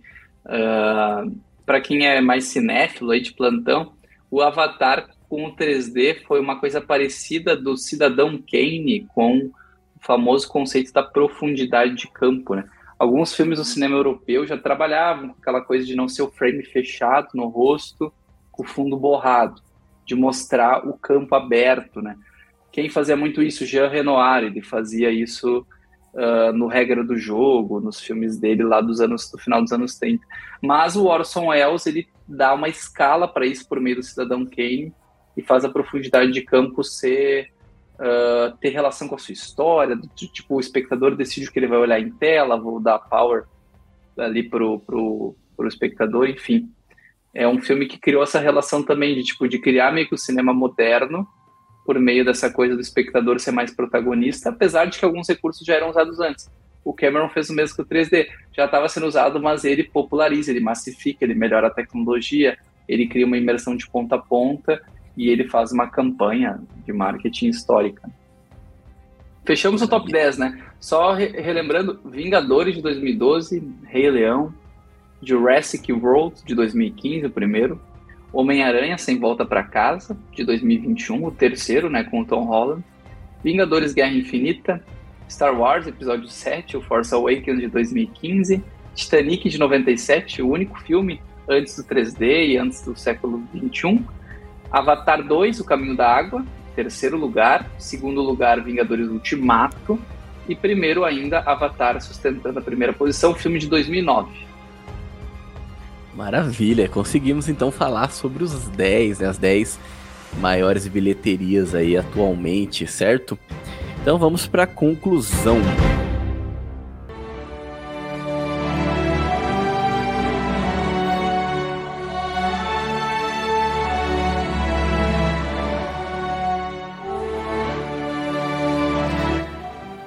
Então, para concluir esse episódio onde a gente falou sobre as maiores bilheterias, acho que a gente poderia então fazer o nosso top 3 aí, né? Com base aí nessa lista, nesses 10 filmes, então qual é o nosso top 3? E eu vou começar, tá? Falando aí que eu coloco em terceiro lugar Titanic, em segundo lugar eu coloco Vingadores Ultimato, em primeiro lugar, eu coloco Vingadores Guerra Infinita. Fernanda, qual é o seu top 3 aí? É, só fiquei na dúvida. É pra gente falar o que a gente mais gosta ou os que a gente acha mais importante? Porque são coisas diferentes. Não, acho que o que a gente mais gosta. É, o mais ah, gosta, exato, mais gosta. Não, é porque se fosse, por exemplo, se fosse mais importante, Avatar entrava na lista, mas não tá de longe que eu gosto. é, acho que a minha lista vai em terceiro lugar Vingadores 1, em segundo lugar, Titanic. E em primeiro lugar, Vingadores Guerra Infinita. Isso aí, Marcos, seu top 3. Cara, Avatar em terceiro lugar, apesar de ser um, uma loucura ambientalista, eco-chata, panteísta, eles ficarem adorando as árvores, assim. uh, Avatar é. Tem um, eu tenho o Blu-ray que em casa esses tempos eu revi antes de olhar o Avatar 2. Cara, história me envolve, me pega de um jeito. É cinema, né? Uh, segundo lugar, Titanic, também muito envolvente, é brega e tudo, mas é legal de assistir. E primeiro lugar, Vingadores Guerra Infinita, ponto alto da Marvel aí. Então, todos nós aqui, Vingadores Guerra Infinita, todos nós colocamos Vingadores Guerra Infinita e Titanic nesse top 3, né? Uhum. É isso aí, então. Não que eu também acho que o Titanic é tipo importante para mim, mas de, dos 10 ali, eu acho claro, que eu coloco claro. realmente sim, sim. nessa nesse top 3. Acho que nosso horário fechou, né? Eu só vou precisar, eu não quero sair desse podcast sem fazer um disclaimer que eu sei que os mais apegados gostam assim. Qual seria a maior bilheteria de todos os tempos se a gente tivesse corrigindo o valor pago lá na bilheteria Isso, no âmbito do lançamento dos valores atuais, né? Então eu vou passar, não vou passar o top 10, vou passar o top 5 aqui para dar uma legal, né, uma atualizada para a gente. Quais seriam então, se, se o top 5 que a gente passou aqui para vocês era Despertar da Força, Titanic, Avatar 2, Ultimato e Avatar 1. O top 5 corrigido pela inflação é Star Wars Uma Nova Esperança, de 77. E aí romperia a barreira dos 3 bilhões. 3 bilhões Caraca. 221. Caraca. Uh, perdão, eu, eu, eu menti, menti. Vingadores Ultimato é quinto lugar. Uh, Star Wars Uma Nova Esperança é quarto lugar. Titanic, terceiro lugar, então, né? Ele, ele muito forte, corrigindo a inflação, ele cresce de posição. Uh, Avatar 1 com a segunda posição. E E O Vento Levou, de 1939, com uma bilheteria de 3 bilhões e 900 milhões de dólares, se tivesse corrigido Meu pela inflação. Deus, quase Que é, um, quatro. que é um excelente filme, convenhamos. Caraca. Eu gosto muito de Imagina, Levou. eles levaram a América inteira. É uma experiência que não parece Meu um filme. Deus. Caramba, velho, quase quatro. Eles- é- Meu Deus. Assi- as- a- qual era a chamada? Assista a um filme em cores. Olha, Com cor, com Caramba. som, a história do sul dos Estados Unidos. Pô, é, é fantástico. Assim. é isso aí. Não, Então, e é uma o vento de levou o Avatar completamente Titanic, uma nova diferente. esperança. Desculpa, desculpa. Só fechando. E o Uhum. vento levou, em primeiro, o Avatar, Titanic, Uma Nova Esperança, Ultimato. Aí, se fosse até o 10, tem Noviça Rebelde, ET, Os Dez Mandamentos, Doutor Vago e, em décimo lugar, O Despertar da Força. Olha. Brincadeira, hein? Nem assim ele sai da lista. Puta desgrama. É pra reembolsar a gente. É, isso aí. então é isso, né, gente? Então, muito obrigado, viu, Marcos? Muito bom aí a sua presença, a sua participação. Para nós é sempre aí uma alegria, tá? Seja sempre bem-vindo. É sempre muito bom falar de cinema com você. Falar de cinema com alguém que é apaixonado por cinema é, é sempre muito gratificante, né? Então, seja sempre bem-vindo, tá bom? Sua casa. Valeu, obrigado. Falei bastante por hoje, espero que gostem. E assistam aos filmes, né, pessoal? Não tenham preguiça. Ah, quem está nos ouvindo aí, ah, não é porque são filmes populares ou que fizeram dinheiro que necessariamente são filmes ruins, né? Muitos desses são excelentes filmes, merecem ser vistos. Isso aí, isso aí, isso mesmo. E você também, meu caro ouvinte, né, que nos acompanha até esse momento, essa jornada do cinema, né? E espero que você tenha gostado. Deixe então os seus comentários, interaja com a gente. Vai lá, clica nos links, vai lá então no perfil do Marcos, manda lá um direct para ele falando o que, que você achou. Olha só, né? Mas acompanhe. Você gosta muito dele. de Sem Volta. Se você é muito apaixonado por Sem Volta para Casa e ficou bravo com o que eu falei, o problema é seu. é isso aí, é isso aí, né? E, e, eu acredito que você não esperava que a gente ia concordar com isso, né, Marcos? Concordando, não esperava. Talvez o Bruno não concordaria. Que... É, é verdade. Mas então, né, acompanha o trabalho do Marcos ali, né? Então a gente vai esperar esses próximos lançamentos. E também em breve esperamos também a presença do Marcos aqui pra gente estar tá falando mais sobre cinema, sobre outros assuntos, outros temas aí. Se você quiser dar alguma sugestão também, vai lá e comenta, né? Nos ajuda nesse sentido. Se inscreve, deixa o seu like, compartilha esse episódio com seus amigos e família. Os links estão todos na descrição. Agradeço você que nos acompanhou até esse momento. Fique com Deus e que a força do bacon esteja com você.